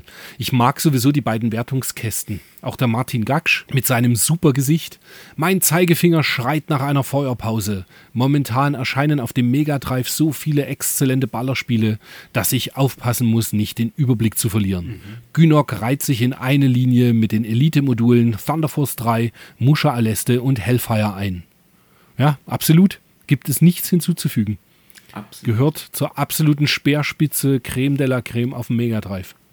Genau. Also das ist wirklich. Und wenn, wenn man sich das anguckt und im zweiten Level ist und dann denkt so, oh, die Grafik ist aber schlecht, sollte man sich auch immer mal noch vor Augen führen, dass es nur 500 Kilobyte sind und dass das verdammt wenig Platz ist. Und was da rausgeholt wird, ist wirklich grandios. Grandios. Naja, und, und Stage 2 sieht zwar am Anfang ein bisschen langweilig aus, aber dann fliegt man ja irgendwann runter ins Meer und da ist es zum Beispiel schon wieder ziemlich cool. Ja, das ist ja auch zu sehen, genau der zweite Level dort unten auf dem Meeres, äh, unter der Meeresoberfläche. Da gibt es dann halt nicht so besonders viel Parallax und so weiter. Aber es kommen halt noch Level, der letzte Level, das sieht so genial aus, was da an Parallax abgefeuert wird. Das ist wirklich grandios. Also auf jeden Fall dranbleiben und nochmal noch mal zocken oder dann halt mit Action Replay weitergucken. Also das ist auf jeden Fall wert. Das ist von, vom, von, von der, vom Artwork her und so weiter ist das wirklich ganz weit vorne. Und lässt sich auch gut spielen. Und was ja ganz cool ist, es ist nicht so teuer. Ja, stimmt. Es Also ich glaube, dass die. Die PAL kriegst du für, für 20 Euro, glaube ich, oder? Ja, nein, nein, nein, nein, nein. Nicht, nicht in Box, nicht, nein. Ja, gut. nicht in Box und vollständig. Da bist du eher 35, 40 Euro. Das lose Modul ist halt irgendwas 15, 20 Euro.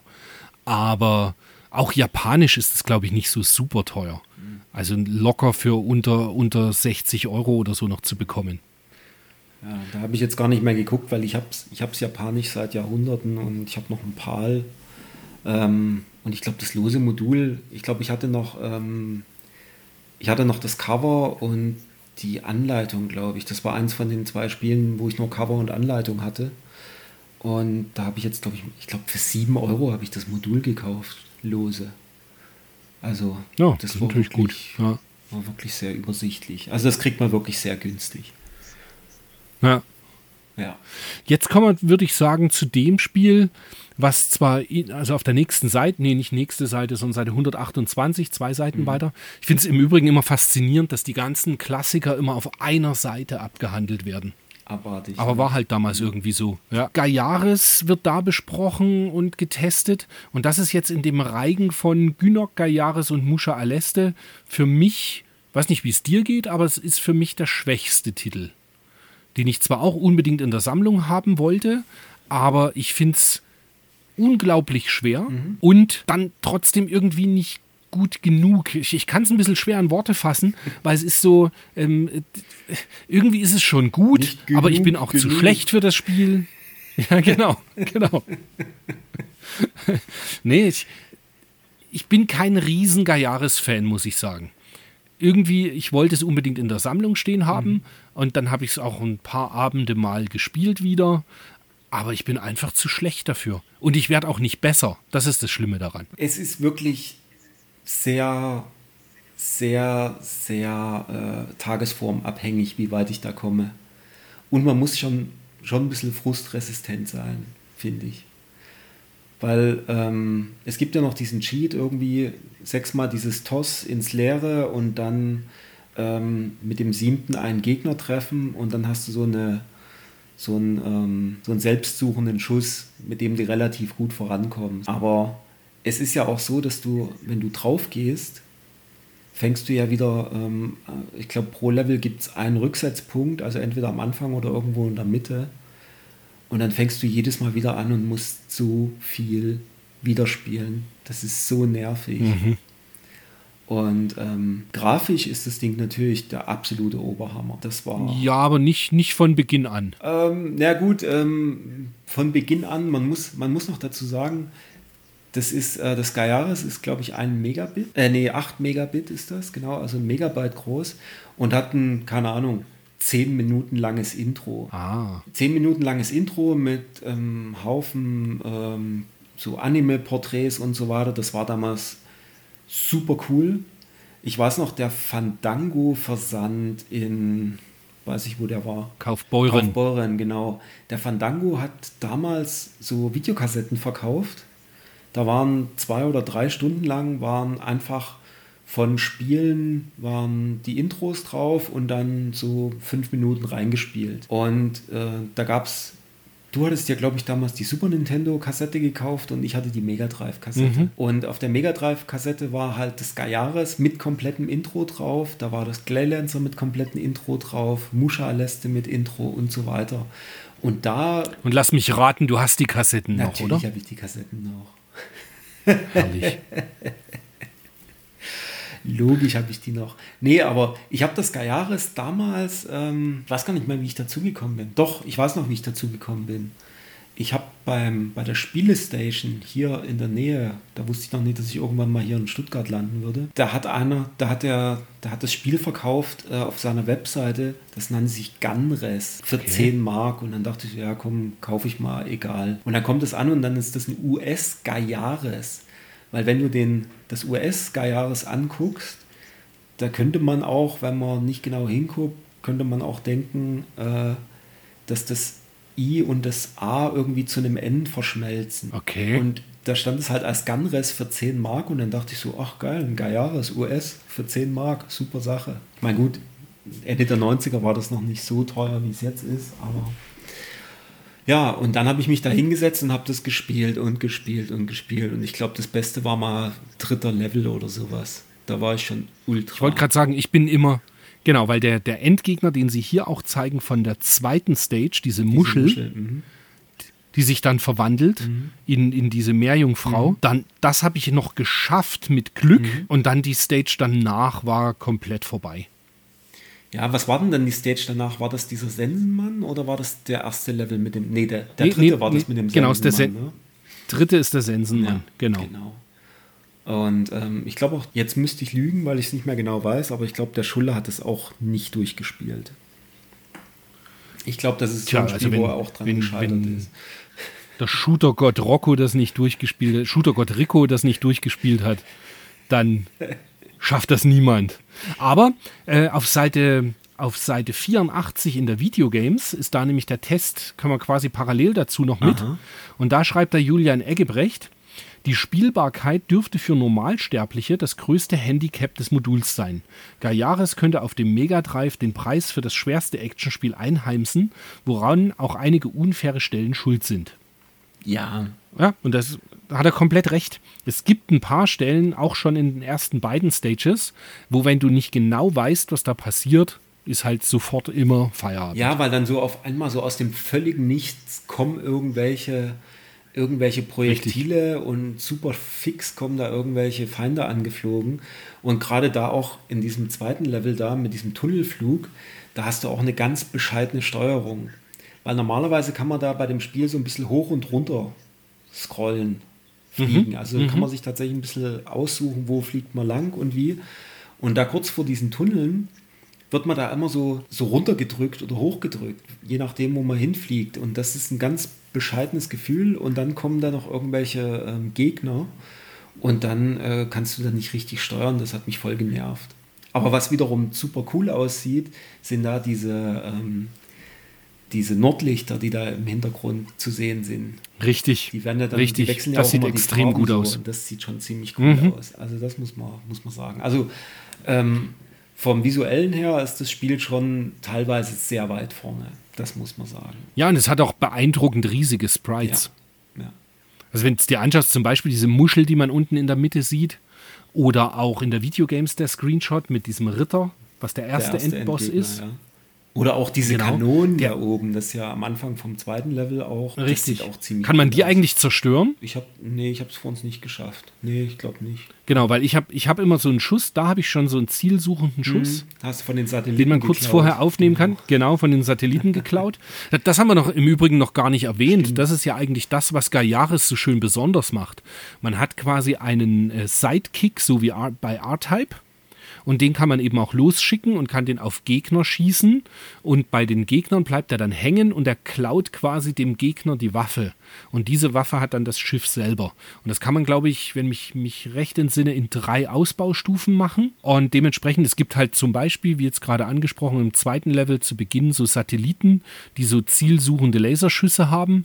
Und die kann man den Satelliten eben klauen. Und ab da hat man dann eben eine Waffe, die eben zielsuchend ist als Laserschuss. Genau. Und Was es dann schon ein bisschen leichter Und macht. wie du richtig sagst, also ich, ich weiß gar nicht, ob das tatsächlich bei jeder Waffe irgendwie in drei, also mit dreimal irgendwie die, diese Waffe übernehmen, ob die dann voll aufgelevelt ist. Ich dachte, es wäre, wär, es würde sich auch untersch unterscheiden, je nachdem. Und was du noch einsammeln kannst mit diesem Ding, sind dann halt auch so ähm, Smart Bombs, die dann einmal den ganzen Bildschirm äh, platt machen. Das sind wie so kleine Kugeln, die einfach so, so, eine, so eine orange Kugel, die da auf dem Bildschirm steht. Die kann man mit dem Ding noch einfangen. Und dann noch irgendeine, also ein Schutzschild. Da kann man dann relativ oft getroffen werden, sogar. Ich glaube vier, fünf Mal. Richtig, Das, genau, stimmt. Das ist echt. Das, Das habe ich auch habe ich äh, häufig genutzt. ja. Nee, also insgesamt schönes Spiel, aber viel zu schwer. Also da habe ich, hab ich gemerkt, dass meine Frustgrenze äh, deutlich niedriger geworden ist. Also damals habe ich mich ja hingesetzt und habe das dann immer wieder und immer wieder, aber vorhin bin ich, pff, ich bin nicht mal beim ersten Level bis zum Endgegner gekommen und hatte schon keine Lust mehr. Weil du kommst dann da in diesen Asteroidenfeld rein, das sieht zwar ganz cool aus, aber da hat es mich dann irgendwie dreimal weggeballert und dann hatte ich keine Lust mehr. Wobei ich den ersten Endgegner zum Beispiel echt cool fand. Also dieser große Ritter, der dann, der, ja, ja, der sieht Der super cool, aus, der ja. verändert dann ja nur noch seine Farbe. Hat auch eine recht, recht durchschaubaren Angriffsformation, aber der macht schon Spaß. Was auch Spaß macht, jetzt kommt wieder, ich kann es nicht lassen, der Meister der Überleitungen. Und es hat die, die beste Überschrift in der Videogames und ist da getestet auf der Seite 80. Und auf, in der Powerplay ist es die Seite 129. Musha Aleste. In Amerika hieß es nur Musha. Ballern. Und genau, und die Überschrift bei der Videogames war zum Ballern das beste Musha Aleste. Und ja, es ist halt Ja. das Highlight-Spiel schlechthin in dieser Ausgabe, wenn man Action-Videospiele mag. Und es ist auch heute noch, es ist einfach ein zeitloser Klassiker, der irre gut ist, der, ja, mir, mir fehlen die Superlative, gehen mir da tatsächlich aus. Es ist ein unglaublich gutes Spiel. Es, man meint nicht, dass es nur auf Mega Drive ist. Es wirkt wirklich wie eine Arcade-Ballerei. Es hat einen unglaublich guten Soundtrack. Es ist wahnsinnig viel los. Es hat tolle Ideen. Extrem gutes Shoot'em Up. Punkt. Ja. Punkt. Also dem kann ich, dem kann ich so gar nichts mehr hinzufügen. Ich will nur, nur sagen, vorhin, ich hatte ja gesagt, ich habe das, habe das in der Reihe nachgespielt, so kurz nacheinander. Erst Dangerous Seed, dann Gynok, dann Gaiares und dann Musha Aleste und meine Freundin hat zugeguckt und die hat schon gesagt, die hat gesagt, also im Gegensatz zu dem ersten ist das schon, ist das schon mal eine richtige Steigerung. Und ich sage ja, und das sind Spiele, die innerhalb von einem halben Jahr erschienen sind. Also dieser, dieser Unterschied zwischen Dangerous Seed und Musha Aleste, das ist der Ja. Hammer. Und ähm, habe mich gleich hingesetzt, bin, äh, glaube ich, bis zum vierten, fünften Level äh, gekommen. Was der Winnie, warum er hier nur ein Gut gibt, ähm, ja, ist halt zu schnell durchgespielt, sagt er auf Easy. Aber dieses Spiel ist so cool und es macht so viel Spaß. Und die Technik, dieser, dieser, war es im dritten Level, glaube ich, wo am Anfang, äh, wo man den ersten Boss da zerlegt über diesem, über diesem Kachelboden Genau. wo dann die Kacheln nach unten fallen in diesen, in diesen Lavastrom. Und dann fängt sich das an zu bewegen in Parallax und dann kommen von da unten irgendwie die Gegner hoch und die Platten fallen darunter. Und das alles Hammer. mit einem Wahnsinns-Soundtrack auch noch. Da gibt es Hammerhart. von, Treibend da gibt es von, ähm, wie heißen sie nochmal, Mega Driver von den Brasilianern, die Metal machen. Da gibt es das eine Lied von Musha Aleste, was auch so sensationell gut ist, eben in Metal-Gewand nochmal nachgespielt. Und das Lustige ist, dass du immer erwähnst, diese, diese äh, Fliesenböden, die da halt wegbrechen in, aus Stage 3. Ich finde Ja. noch imposanter eigentlich dann in Stage 5 das, was auch gezeigt wird ähm, auf der Seite 129 in der Powerplay. Dieser Mittelgegner, der Ja. erst dieses, äh, dieses Geisha-Gesicht ist und je mehr man halt draufballert, Ja. wird es dann eben dieser, dieser Totenschädel mit Laserguns dran. Das Genau. sieht alles so irre aus. Das hat ja auch diese irre coolen weißen Genau. Handschuh-Hände. Äh, Hände. die kann man hier, hier nicht richtig sehen. Aber das sieht so cool aus. Und was, was ich noch erwähnen wollte, vor uns im vierten Level, da gibt es auch so, so Gegner, die, äh, die teilen sich dann so in der Mitte auf und dann kommt in der Mitte Stimmt. so ein Schuss raus. Und ich finde, der eine, der eine Gegner sieht ein bisschen aus wie der Gorbatschow. Ah, jetzt wo du sagst, Also richtig. da ist so ein, da ist so Ja, ein ja, ja. ich weiß, was äh, du meinst. Ich, ich, ich dachte, das, das sieht ein bisschen aus nach Gorbi. Da ist im Übrigen aber auch, die Stage ist auch sehr genial. Das ist ja in dieser Wolken.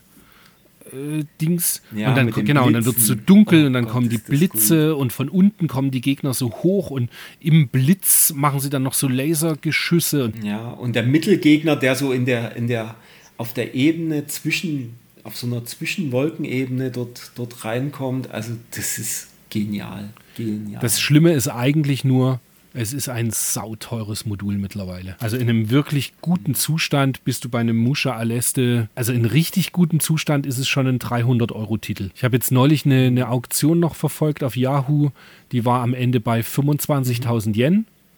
Das sind also auch 200 Euro plus alle Nebenkosten und Shipping und vielleicht noch Zoll, den du zahlen darfst. Also ganz knapp an die 300 Euro wirst du immer dran kratzen. Und es gibt natürlich noch das Problem, dass es ähm, viele Repros davon gibt. Ja. Leider Ja. bitter. Ich habe sie noch von damals alle. Es ist, ähm, Das weiß ich noch, das war doch, oh, erinnerst du dich? Das war ähm, unsere Videospiele Bayer Superbestellung. da hast du Musha Aleste mitbestellt, ich erinnere mich. Musha Aleste, Elemental Master und Actracer und Space Super- Megaforce.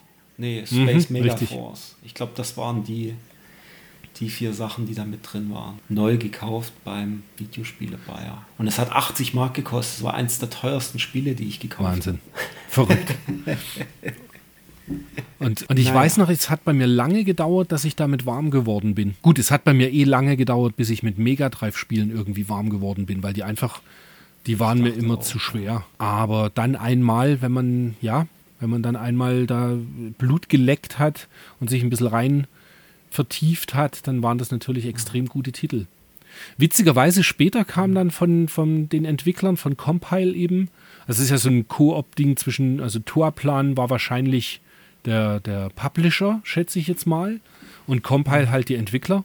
Und die haben dann ja auch ähm, Spriggan gemacht für die PC Engine. Und das, äh, wenn man das Spriggan spielt, das habe ich ja neulich erst wieder durchgespielt, da siehst du genau, dass, dass das die gleichen Entwickler sind. Also das sieht alles äh, sehr ähnlich aus zu Musha Aleste. Gibt auch so eine Stage, wo alles im Hintergrund wegfliegt und ja, auch das sehr zu empfehlen und günstiger. Also Spriggan kriegst du noch für unter 100 Euro für CD-ROM PC Engine. Auch mit sensationellem Soundtrack und ein, so ein ganz eigenes Extra-Waffensystem, wo du immer so drei verschiedenfarbige Orbs einsammelst, die dann jeweils, wie die angeordnet sind, halt in deinem Inventar hast du andere Schüsse. Ganz, ganz großes Spiel auch. Ähm, um nochmal zurückzukommen auf das äh, Muscha-Liste. Welche Extrawaffe benutzt du denn? Weil man kann ja durch diese, durch diese kleinen Ps, die da immer rumfliegen, genau wie damals schon bei Power Strike, kann man ja den Hauptschuss aufleveln und hat ja die Möglichkeit, ähm, so, Zusatz, so einen Zusatzschuss noch zu nehmen.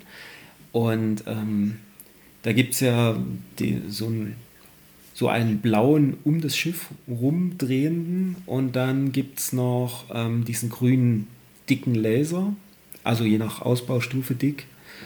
Und dann noch diese, diese Napalmbomben mit ähm, schwarzer Lochfunktion in der höchsten Ausbaustufe. Auf was Ich nehme meistens den grünen dicken Laser, aber eigentlich finde ich die, die Napalm-Dinger sind insofern ganz cool, die hauen halt richtig rein. Ja, das Coole ist halt wirklich, also ich habe jahrelang eigentlich nur den grünen Laser gen genommen. Also ich habe das immer nur mit grünem Laser gespielt.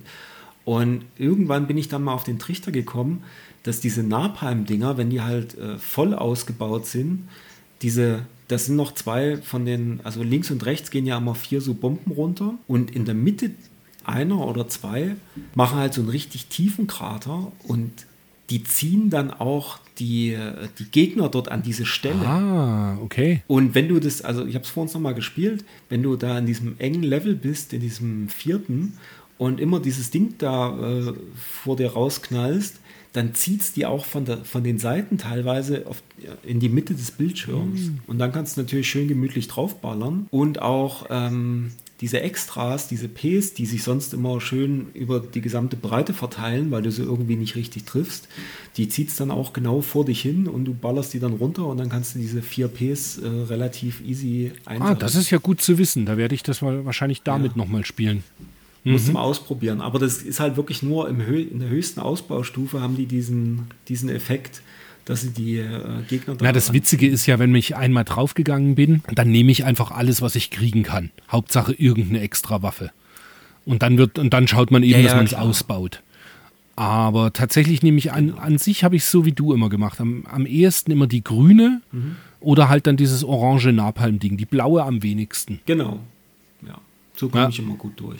Was jetzt eigentlich noch ganz schön wäre, wäre, wenn auch die anderen Musiktitel noch nachgespielt würden, so dass man dann auf dem Mega SD noch ähm, das auch so machen könnte wie bei, wie bei Turrican für das Super Nintendo, dass dort die, dieser alternative Soundtrack mit eingespielt wird.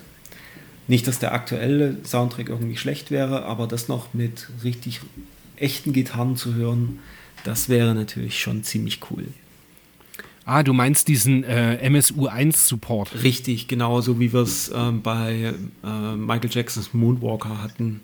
Da haben sie ja auch. Stimmt, die oder bei Outrun. Genau, oder bei Outrun, wo sie die, die Automaten-Titel reingenommen haben. Oder beim Michael Jackson dann halt die Originaltitel mit abgespielt haben. Das ist, erhöht natürlich dann schon das Flair. Und hier in dem Falle wäre es wahrscheinlich ziemlich cool. Das wäre dann wie ein, äh, wie ein Gate of Thunder oder Lords of Thunder. Herrlich.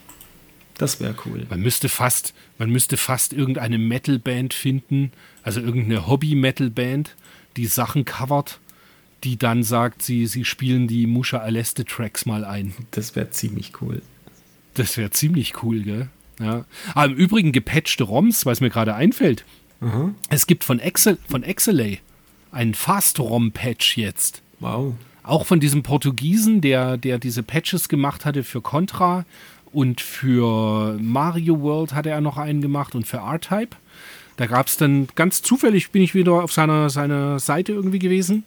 Und es gibt jetzt einen Fast-ROM-Patch für Exelay. Das heißt, kein Geflacker, kein Geruckel mehr. Und ja, Exelay läuft auf einmal sehr smooth. Das aber nur so ganz kurz zwischenrein, mhm. Weil es mir nur gerade einfiel, dass ich das vor uns auch nicht erwähnt hatte. Okay. Weil Exelay habe ich, hab ich dann mit dem gepatchten ROM jetzt noch recht viel gespielt. Okay. Gut. Ja.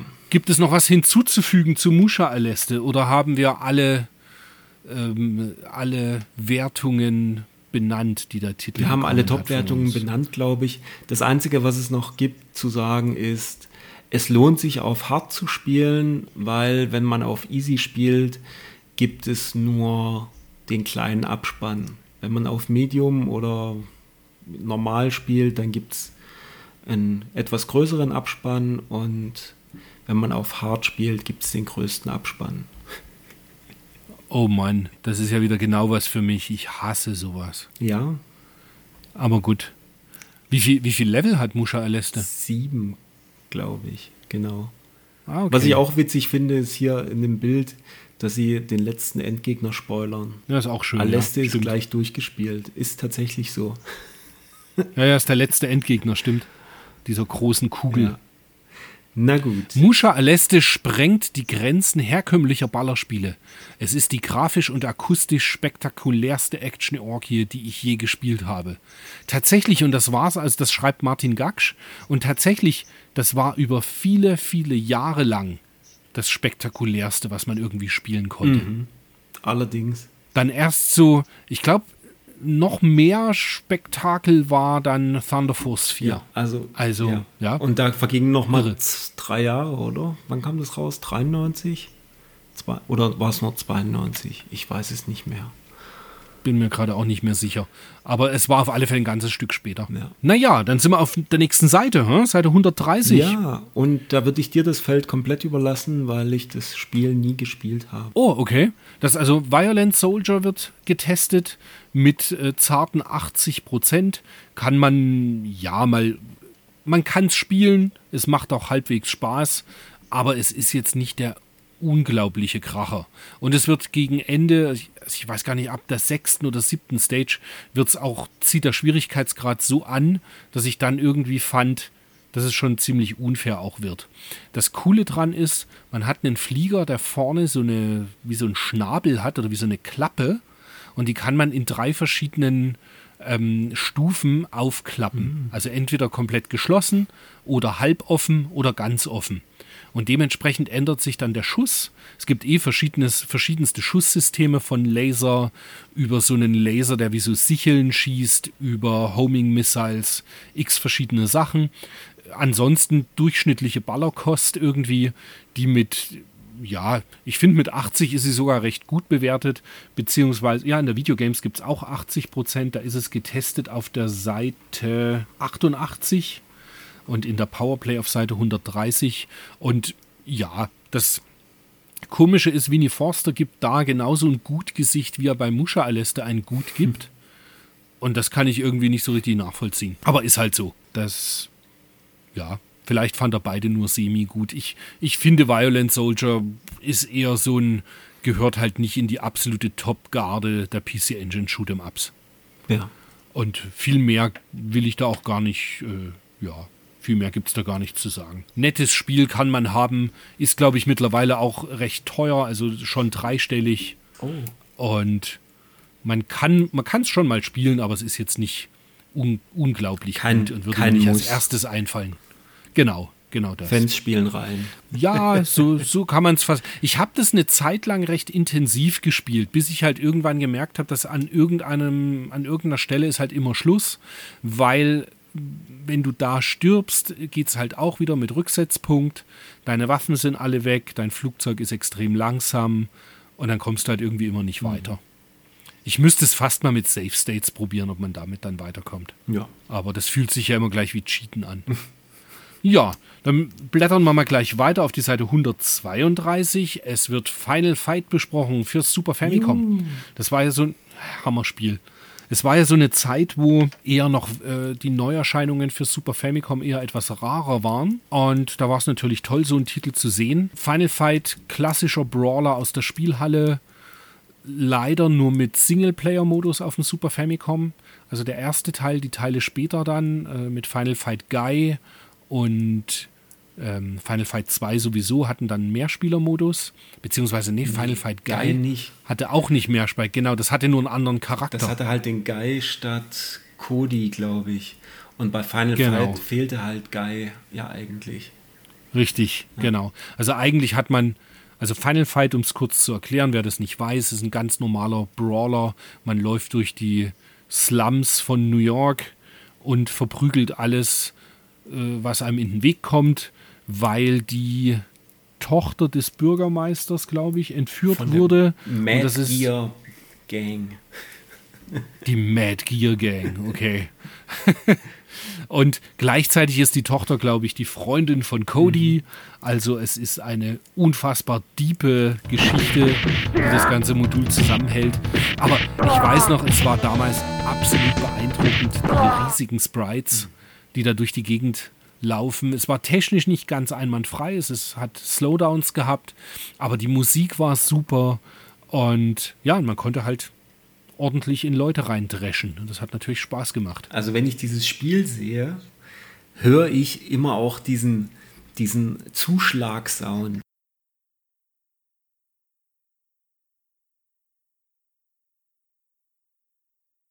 Ich glaube, ich hatte einen GB King oder du hattest einen, keine Ahnung.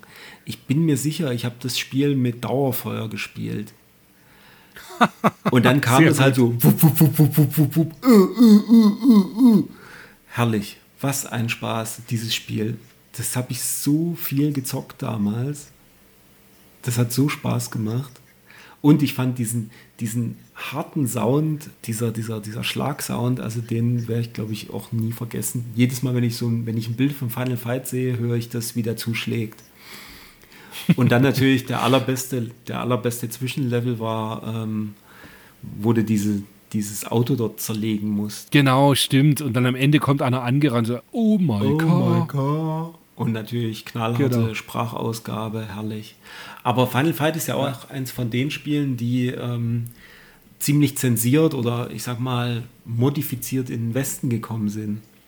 Hier, Stimmt, weil man eine Frau, weil man auf der japanischen Version Frauen Genau. hier in geprügelt dem, hat, gell? in dem Bild sieht man ja zum Beispiel, dass, dass er da eine rothaarige Frau schlägt, die Roxy. Und die heißen, die, das sind irgendwie dann äh, kurzhaarige Punks geworden in den West-Versionen und heißen dann irgendwie Sid und irgendwie anders.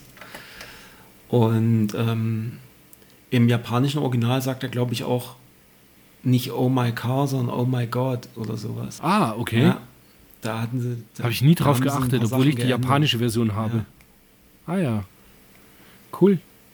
Also, ja, super Spiel. Also hat mega Spaß gemacht. War damals ähm, so als erst so in, diesen, in dieser ersten Phase, ich glaube, wir hatten das damals US gekauft. Mit dem schlimmen Cover. Mit dem schlimmen Cover? Ja, das war nicht schön. Das hat ein schlimmes Cover in der US-Version. Zwei so Typen, die sich gegenüberstehen. Und, und der eine mit so Irokesen und der andere ist, glaube ich, Hagar oder so. Das weiß ich jetzt gar nicht mehr genau. Aber es ist auf alle Fälle kein schönes Nee, Cover. So typisch US-Version halt. das vom Zweier war dann ganz schön, aber das erste war nicht so toll, das stimmt. Richtig. Ja, aber das haben wir, das haben wir viel gezockt. Ja, aber ich erinnere mich noch, dass wir sehr vermisst haben, dass es eben keinen Zwei-Spieler-Modus hatte. Das hatte dann die Die Mega-CD-Version. Mega-CD richtig? hat den Zwei-Spieler-Modus, hatte alles mit äh, geilem CD-Sound, hatte aber für meine Begriffe halt die schlechtere Grafik. Da fehlten halt immer ein paar Farben. Es macht Spaß und es spielt sich super, aber da hätte ich mir ein paar mehr Farben gewünscht, weil wenn du die ganze Zeit das Final Fight auf dem Super Nintendo gespielt hast, war dann halt das auf dem Mega-CD so, hm, ja. Aber es hat natürlich Ja, mega Spaß gemacht und war komplett und super, super Version auch. Also für die Möglichkeiten des Mega-CDs war es halt super. Aber das ist dann eben so das Ding. Man hätte dann eben auch ähm, Bare Knuckle spielen können, also Streets of Rage. Nee. Und da habe ich dann, was? Nee, äh, Final Fight ist besser. Findest du ernsthaft? Es macht mir mehr Spaß. Ich spiele lieber Final Fight als äh, Bärnackel. Jetzt ist es raus. Ah, verrückt. Okay, das hätte ich jetzt, hätte ich tatsächlich nicht gedacht. Weil ich bin, also auf dem Mega Drive ein Streets of Rage 2 finde ich eigentlich besser als jetzt die Mega CD-Version von Final Fight. Keine Ahnung. Nee. Also ich habe auch, ich habe ja auch die, ähm, diese Capcom Arcade auf der Xbox 360 gespielt. Da gibt es ja auch Final Fight. Das gab es mal für ein paar Euro.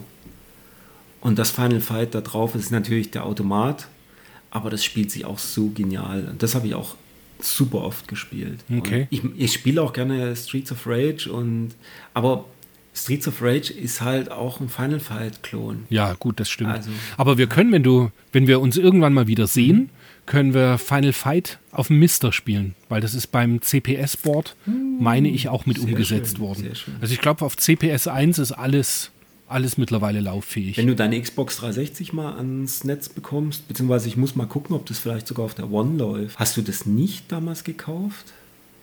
Diese Capcom-Dings, nee. Die hat 5 Euro oder sowas gekostet. Die war wirklich lächerlich billig. Ja, nee, die habe ich aber nicht. Aber egal. Lass uns zurückkommen zur Powerplay 491. Die 70% sind, glaube ich, ganz gut gewählt.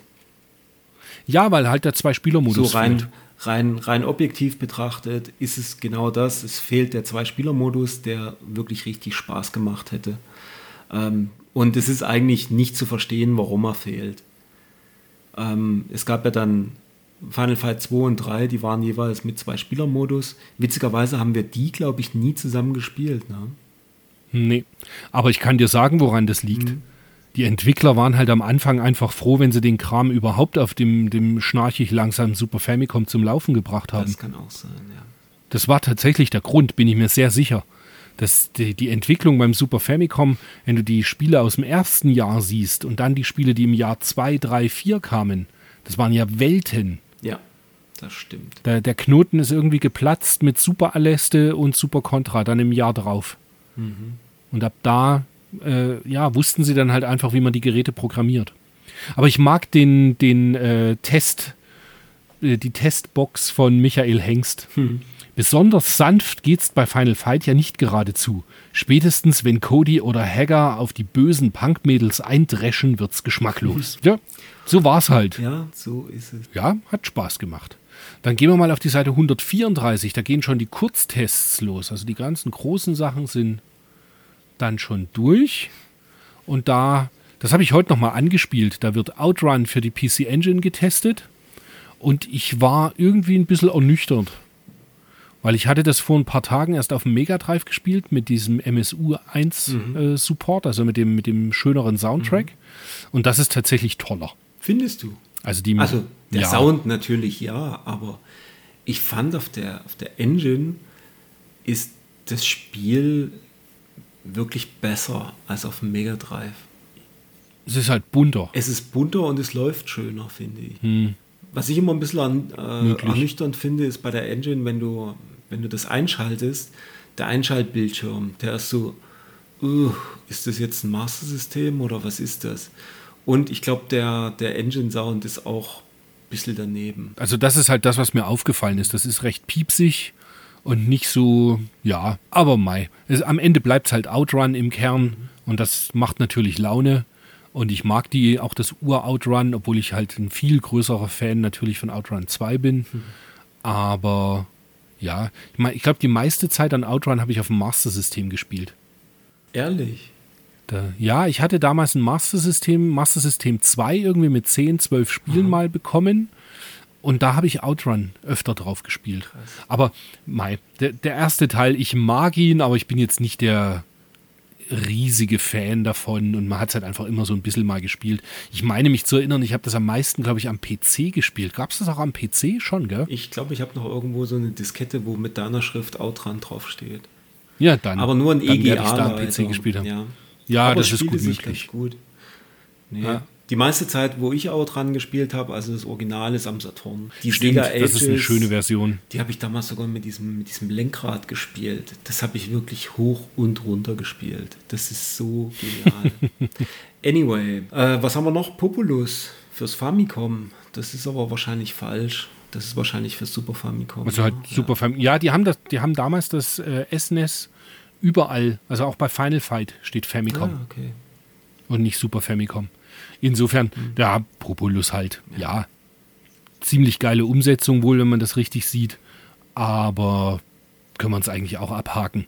Lass uns kurz noch über Heavy Unit sprechen fürs Mega Drive. Auch ein Shoot'em Up, Genau, auch ein Shoot'em was du, Up. glaube ich, Ich habe ich es ja in der Reihenfolge gespielt und habe direkt nach Musha Aleste, nach fünf Leveln Musha Aleste, habe ich dann Heavy Unit reingemacht und habe es dann sehr schnell wieder ausgeschaltet. Also es war wirklich, nee, nee, huhu. ich glaube, ich habe das auf der PC Engine mal gespielt und das ist auch so bockschwer. Ja, Also da, ich glaube, die, die Engine-Version hieß es da nicht, glaube ich, dass die sowieso so schwer war. Also das ist von Anfang an schwer. Also gleich die ersten, weiß ich nicht, ersten 30 Sekunden von dem Spiel sind schon bockschwer. ja, und es sieht auch hässlich aus und ich, oh, Das noch dazu. Also wirklich, ich habe es, ich hab's, glaube ich, mal letzthin mal ein Stück länger noch gespielt, wo, ich, wo man, glaube ich, bis zu dem da kommt, was dort äh, zu sehen ist. Da kommen dann, glaube ich, so irgendwelche Kühe angeflogen mit, ähm, mit Bogen. Also es war schon irgendwie ein bisschen schräg, aber nichts, wo ich sagen würde, das muss ich jetzt unbedingt spielen. Und was wir letztens festgestellt haben, ich weiß nicht, ob du dich daran erinnern kannst, ich glaube irgendwie im, in irgendeinem Facebook-Forum war das, äh, in irgendeiner Facebook-Gruppe meine ich, da hat einer gefragt, ist bei euch auch bei Heavy Unit hinten der, der Rücken irgendwie äh, nicht ganz mittig? Und da haben wir festgestellt, weil ich bei mir geguckt habe, ja, die, ähm, die Cover sind nicht, nicht richtig mittig gedruckt. So, dass der, Ah, ja. da ist Mhm. der irgendwie der, der Rücken etwas verschoben. Ja, ich glaube, auf der Engine ist es sogar relativ selten auch. Also jetzt nicht, nicht, Nicht nicht, super nicht, selten. bekommbar, aber man, man sieht es nicht so oft. Ja, ich glaube, auf dem Mega Drive ist es jetzt auch nicht das billigste Spiel, aber weiß nicht, warum es teuer ist oder teurer. Ja. Naja, was hat man ja gerne mal, dass auf einmal Spiele teuer werden, obwohl sie trotzdem nicht gut sind. Ist halt so. Ja. Genau, lass uns weiter gucken. Naja. Ja.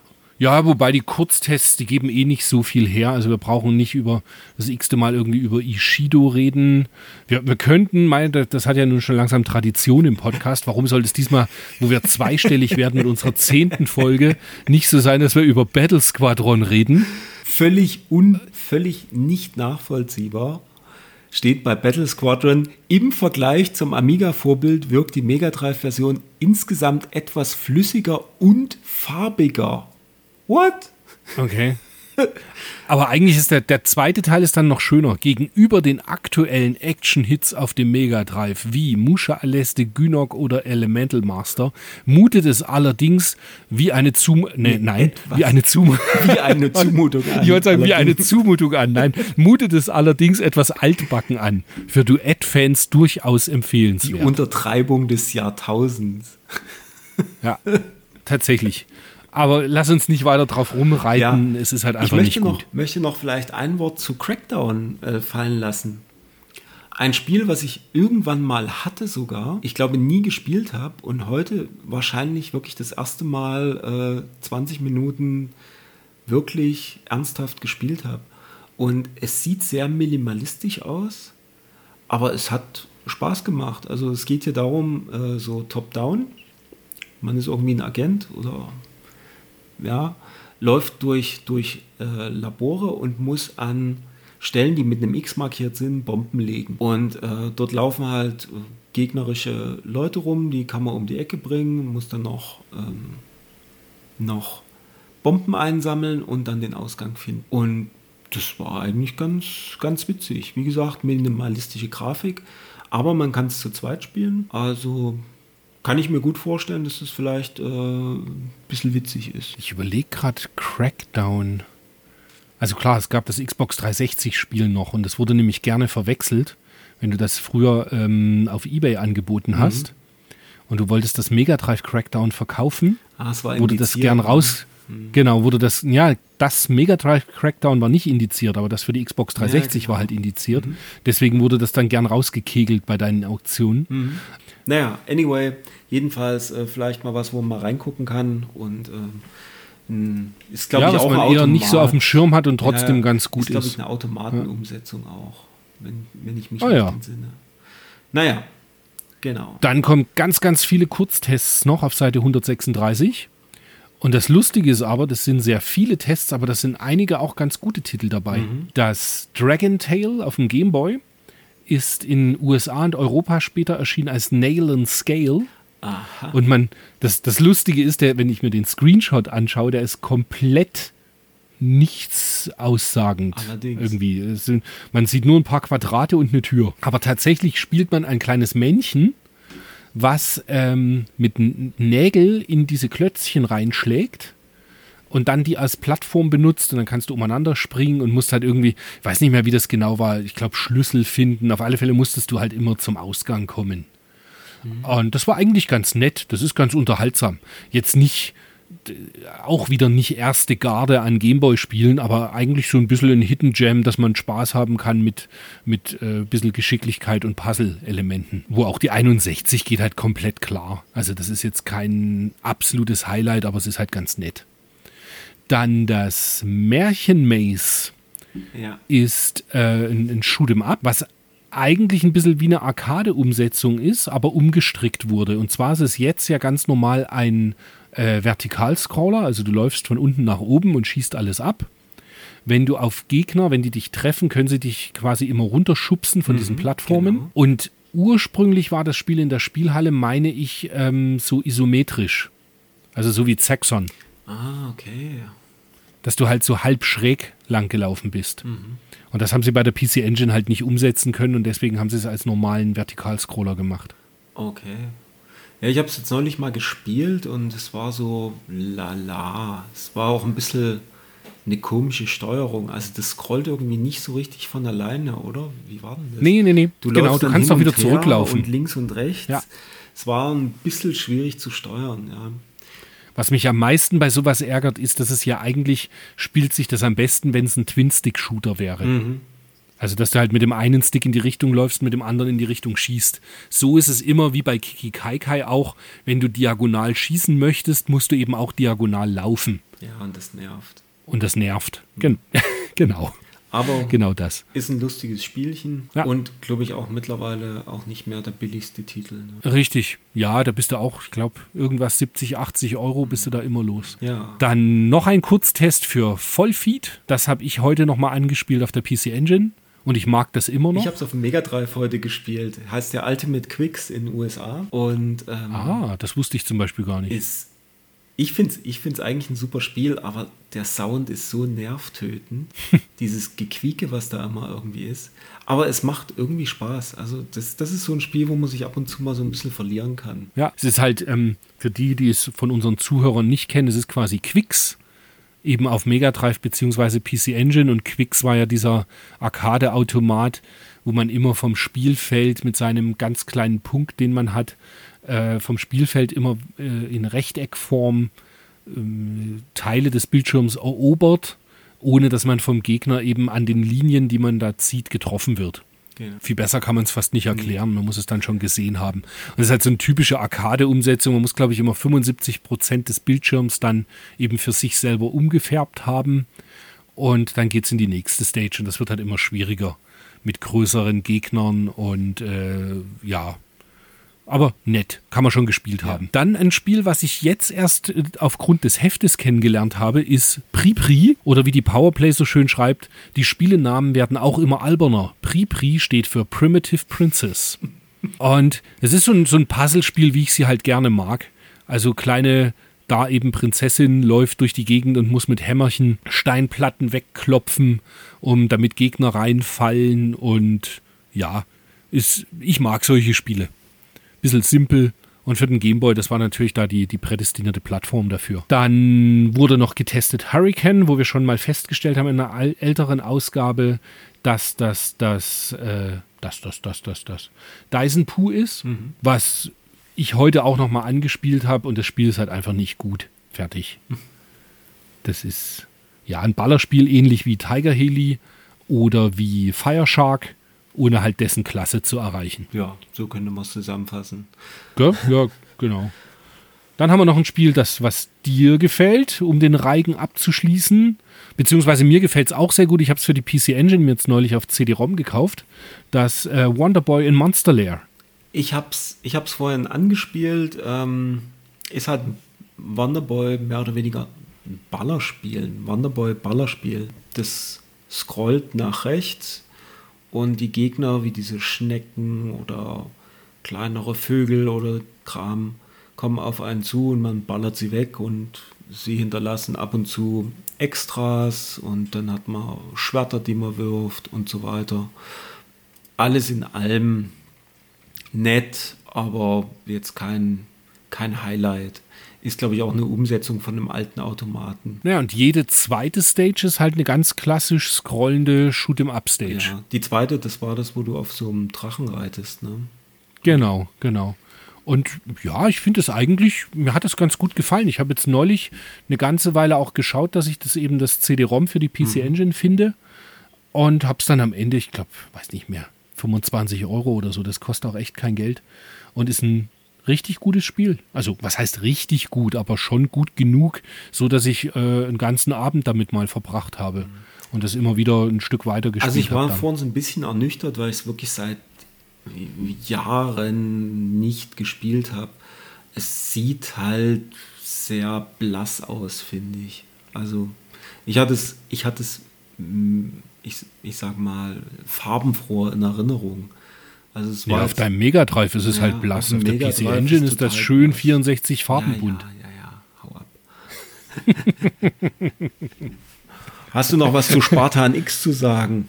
Ja, das, ah, das ist doch hier auf dem Gameboy das Kung Fu, oder? Ich habe keine Ahnung. Ich, ich glaube, das hieß dann, ähm, ich glaube, in Japan hieß das äh, Spartan X und in Europa dann ist das das ganz normale Kung Fu, Ach, das ist das. wo man, ja, man, das gab es auch auf NES, wo man nur von links nach rechts läuft und einfach immer einen reinprügelt. okay. Ja, braucht kein Mensch. Ist- Und dann noch Hard Driving. Warum Hard Driving 61% bekommen hat, müsste ich eigentlich auch mal eine Eingabe schreiben. Wie kann es sein, dass Hard Driving 61% bekommt und Hurricane auf der Engine 45? Das kann doch nicht sein. Stimmt, weil tatsächlich das Hard Driving ist halt äh, noch viel schlechter spielbar, glaube ich. Also es ist langsam, es klingt bescheiden und oh. Also ich habe mich vorhin gefragt, ich dachte mir, hätte ich vor 30 Jahren 100 Mark dafür ausgegeben, ich weiß nicht, was ich gemacht hätte. Also es sieht nicht schön aus, es ist langsam. Leise geweint. Es ist, ah, nee, nee. Uh, furchtbar. furchtbar. Na Mensch. Und bevor wir jetzt auf einer negativen Nein, Note nein, nein, enden. wir haben noch was Tolles. Wir haben noch was Tolles. Echt, was haben wir noch? Wir haben noch was Tolles. Jetzt geht's los. Ja, ich habe noch etwas weiter gescrollt und es gibt ja die Frankfurter Messe-Rundschau. Und Das ist so eine Automatenmesse gewesen früher. Und die kommt auf der Seite 138 und folgende. Und da kommt dann auf der Seite 142, wird nämlich der R360-Automat ähm, geteasert mit der, mit der Unterschrift R360, hier wird man um die eigene Achse gewirbelt.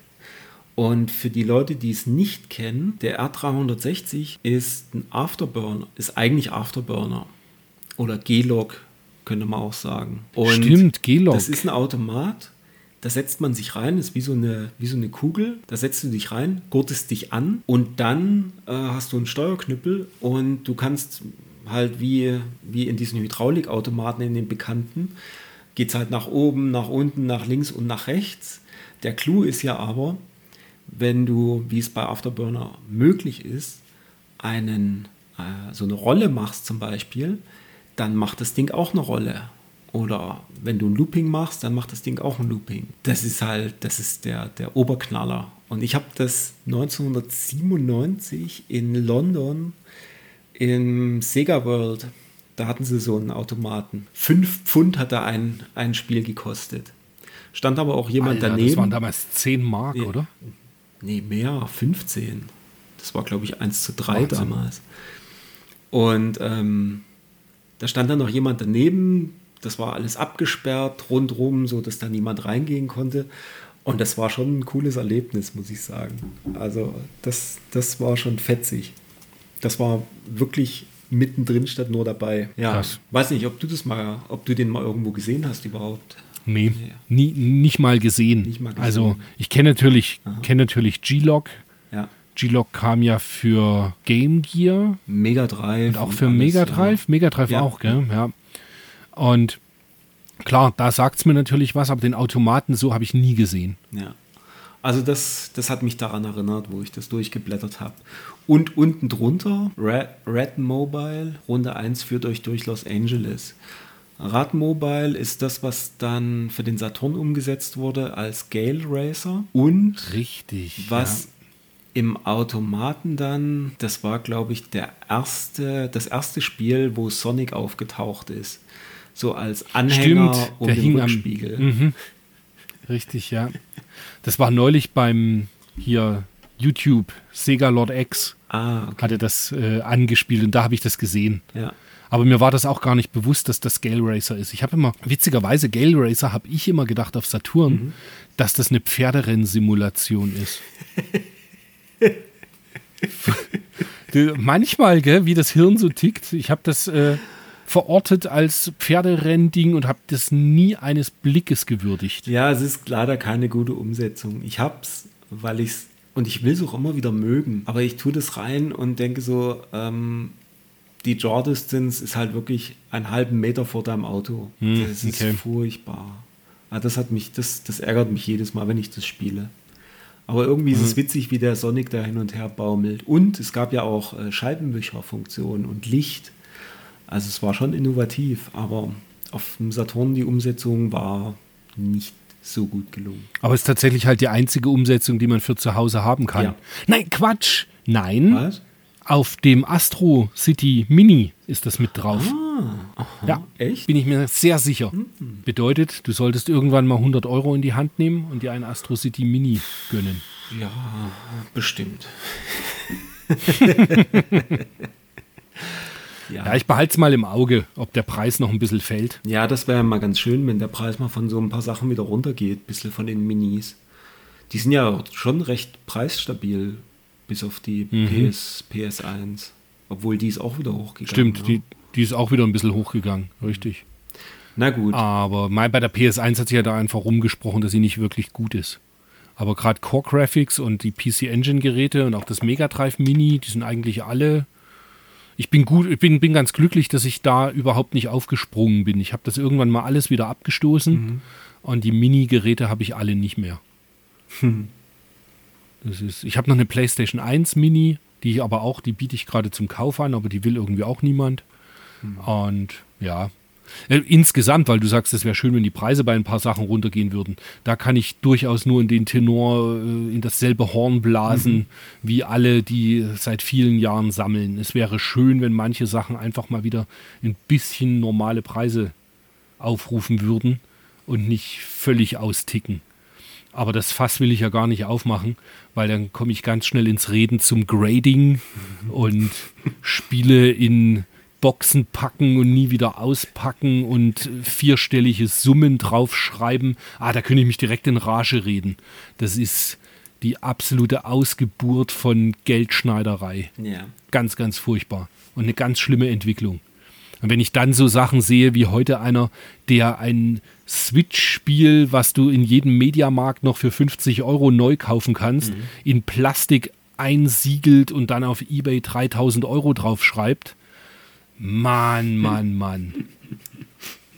Stimmt, es war dieses Mario irgendwas, ne?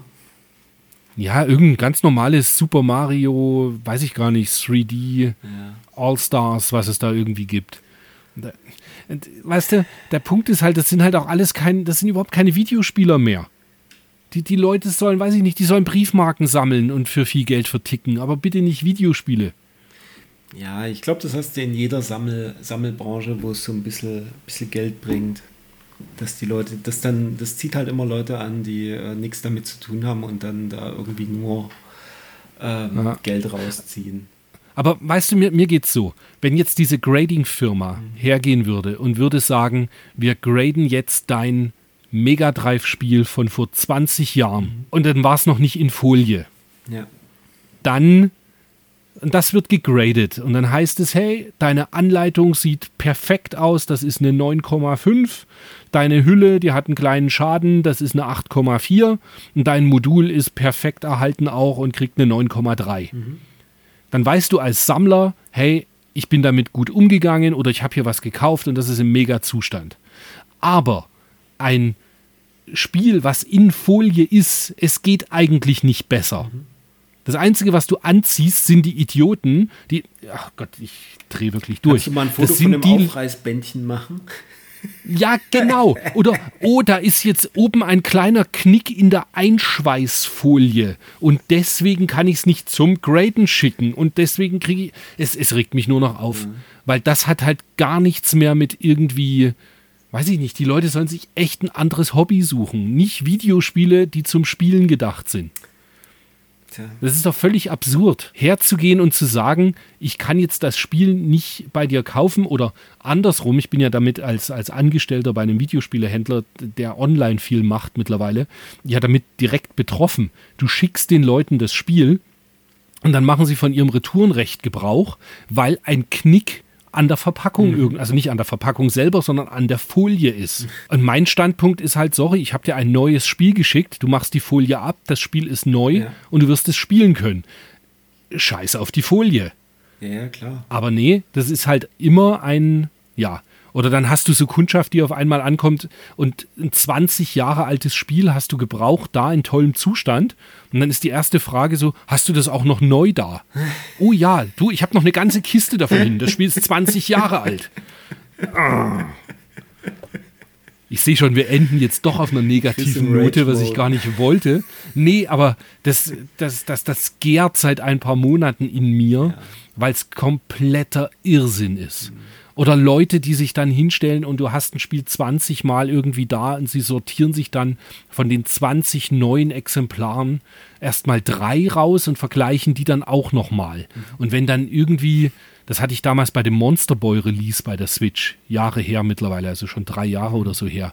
Da hatte ich ja sehr, sehr viele Exemplare damals, weil das echt gut lief. Und dann hast du halt Leute, die legen sich halt 20 Stück aufeinander, suchen sich dann die drei schönsten aus und von den drei suchen sie sich dann das Schönste aus. Und, und, und alle sehen sie gleich aus am Ende. Also in meiner Welt. Ja. Naja. Absurd. Wir, wir hatten, ich weiß nicht, ob du dich noch früher daran erinnerst, wir hatten den Standpunkt, ein neues Spiel zu haben ist wirklich cool, weil besser als neu kannst du es halt nicht bekommen. Genau. Aber scheinbar sind wir da einem Irrtum aufgelegen. Es gibt noch besser. Es gibt gegradet 9,3. Ja. Naja, sollen sie irgendwie glücklich werden? Ich finde es komplett absurd und totale Geldschneiderei. Ja, und du musst das ganze Gerümpel ja rumschicken und hin und her. Und wenn der Zoll reinpackt und sagt, oh, ich musste aber sehen, was drin ist und dann deine Special Edition. Ich wollte gerade sagen, sie sollten es direkt aufsägen. aufschneidet und dann äh, kommt, der, kommt der tolle äh, mit dem Grader-Wunsch und geht dann zum Zoll und sagt, ja, aber das könnt ihr nicht machen, jetzt hat es doch Kantenverschleiß. Das Irgend, irgendwie ist es auch so Schrödingers Spiel. ja, total. So, du hast das Spiel, aber du hast es auch nicht. Es ist ja bei den PS2-Spielen oder bei so, so Dreamcast-Spielen ist ja auch oft so, die sehen von außen ganz gut aus. Wenn du aber ein bisschen schüttelst, das ist ja auch so eine Sache. Schüttelst du oder schüttelst du nicht, dann merkst du, hm, ich glaube, da ist was abgebrochen oder da ist die CD locker oder, oder, oder, oder. Du hast keine Ahnung, wie es drin aussieht. Ja, ich glaube, Limited Run Games hat da mittlerweile auf ihrer Website haben sie stehen, Mhm. dass rausgefallene Datenträger oder, oder rausgefallene Module bei der Vita, Aha. dass es kein Reklamationsgrund ist. Geil. Das ist ja richtig so. Ja, na klar. So. So wie wir mittlerweile eben bei unserer Produktbeschreibung bei der Neuware hinschreiben, dass es sein kann, dass die Folie altersbedingt nicht mehr perfekt ist und dass du Preisetiketten drauf haben kannst. Ja, klar. Weil du wirst nicht mehr glücklich. Die, jeder erwartet irgendwie, dass die Spiele sind halt, weißt du, Xbox Classic. Die Spiele sind halt 20 Jahre alt. Und wir haben halt irgendwie einen alten Laden aufgekauft und äh, da waren halt viele versiegelte Xbox Classic Spiele noch dabei. Die sind neu de facto, mhm. aber du brauchst sie halt nicht zum Graden schicken, weil halt die, die Versiegelungsfolie nicht mehr perfekt ist. Ja. Naja. naja, ich. Anyway. Ja. gute, gute Laune. Ennis. Nee, ich muss. Ja, yeah, gute Laune. Party. Nee, es soll, soll jeder sammeln, wie er glücklich wird, aber ich finde halt so, es, es, hat mich ein bisschen mehr beeinflusst, als mir lieb ist. Ja. Mit immer wieder diesen Nachfragen und Reklamationen am Ende, weil irgendwas an der Folie nicht perfekt ist. Ja, mit Reklamationen halt ist es halt nervig, weil ganz ehrlich, dann fahrt halt durch die Gegend und geht in irgendeinen Laden und guckt es euch halt an und lasst euch das Zeug nicht zuschicken. Das ist ja, aber auch nur, auch im Moment nur, wenn du einen positiven Corona-Test ja, hast. Gut, also negativen Corona-Test natürlich. Ja, nee, gut, das stimmt natürlich. Aber das ist halt so nervig, wenn du da den Leuten so auf den Senkel gehst. Das ist ja genauso wie, ähm, wie FIFA zu Weihnachten auf Ebay verkaufen oder bei Amazon. Ja. Ich kann mich noch erinnern, wo ich das, wo ich das FIFA mal verkauft habe. Ich habe das, glaube ich, viermal verschickt und es kam immer wieder, nee, ich habe es woanders billiger gesehen ich brauche es jetzt doch nicht mehr. Leute, was ist denn bei euch falsch? Also. Das ist halt, ja, das ist halt sowieso die, die, die den, den Rant machen wir das nächste Mal ja, auf Online-Handel. Aber wobei, das ist ja äh, mit, mit Betreiber eines Marktplatzes, äh, will ich mich da nicht zu weit aus dem Fenster hängen. Und wir haben ja tatsächlich, also ganz ehrlich, da kann man unsere User ja wirklich nur loben. Wir haben seltenst, was ich so mitbekomme, da irgendwelches Drama und Reklamation und so weiter. Mhm. Aber die Leute sind eben in der Regel bei Online-Shopping sind sie halt verdorben durch Amazon. Ja, dass du halt alles durch die Gegend schicken kannst und sofort deine Kohle immer gleich wieder kriegst. Ja. Oder so, du bestellst was montags und es ist mittwochs nicht angekommen, gibt es Geld zurück. Ja. ja, in welcher Welt denn? Absolut. Alles mal wieder ein bisschen runterfahren und ein bisschen geduldiger sein und ein bisschen sich chillen und die Welt stürzt halt nicht ein, wenn man sein Videospiel, was mittwochs erscheinen sollte, erst am Donnerstag im Briefkasten hat.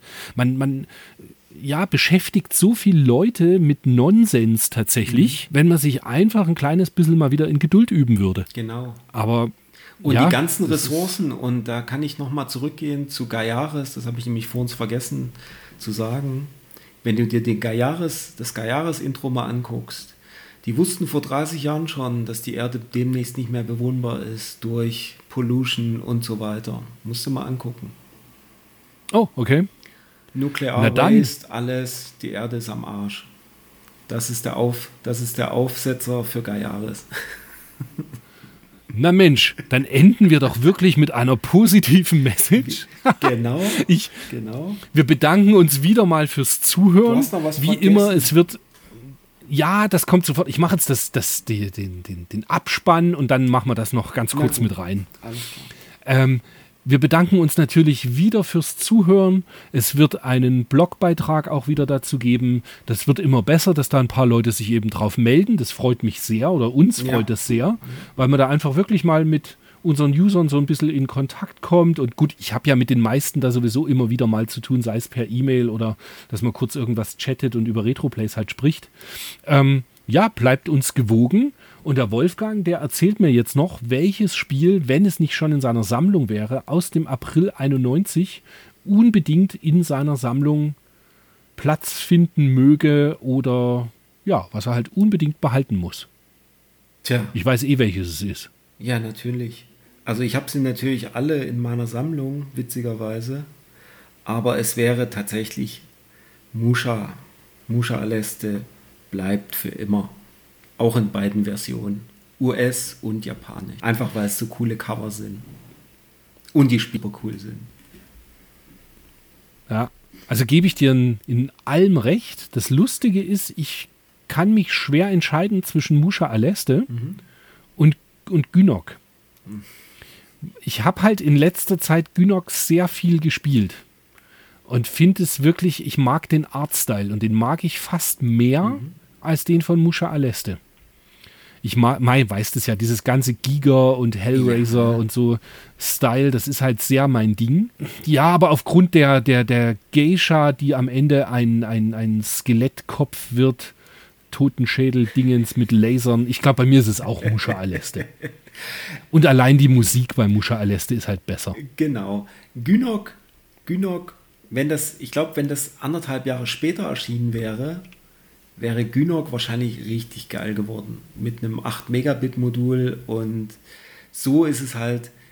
Die Endgegner sind super, Artstyle mega, aber so zwischendrin ist es halt nicht so. Es hat halt geil. seine Längen. Es hat halt die Längen Ja. und dann auch die grafischen Schwächen. Die hat einfach das Muscha Alesta halt nicht. Da ist einfach Ja, Vollgas von vorne bis hinten.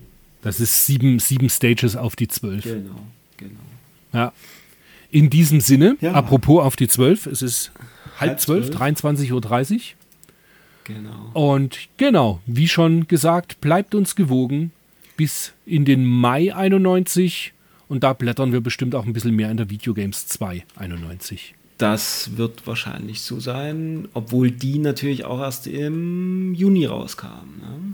Aber wir werden sehen und ähm, es dürfte Probotector dürfte rauskommen für den Gameboy nächste, nächsten Monat. Schauen wir Ah, mal. okay. Ja, Wir werden sehen und hören und aufnehmen. Auf Bis dahin, Fall. gute Zeit. gute Zeit. Bis bald. Macht's gut.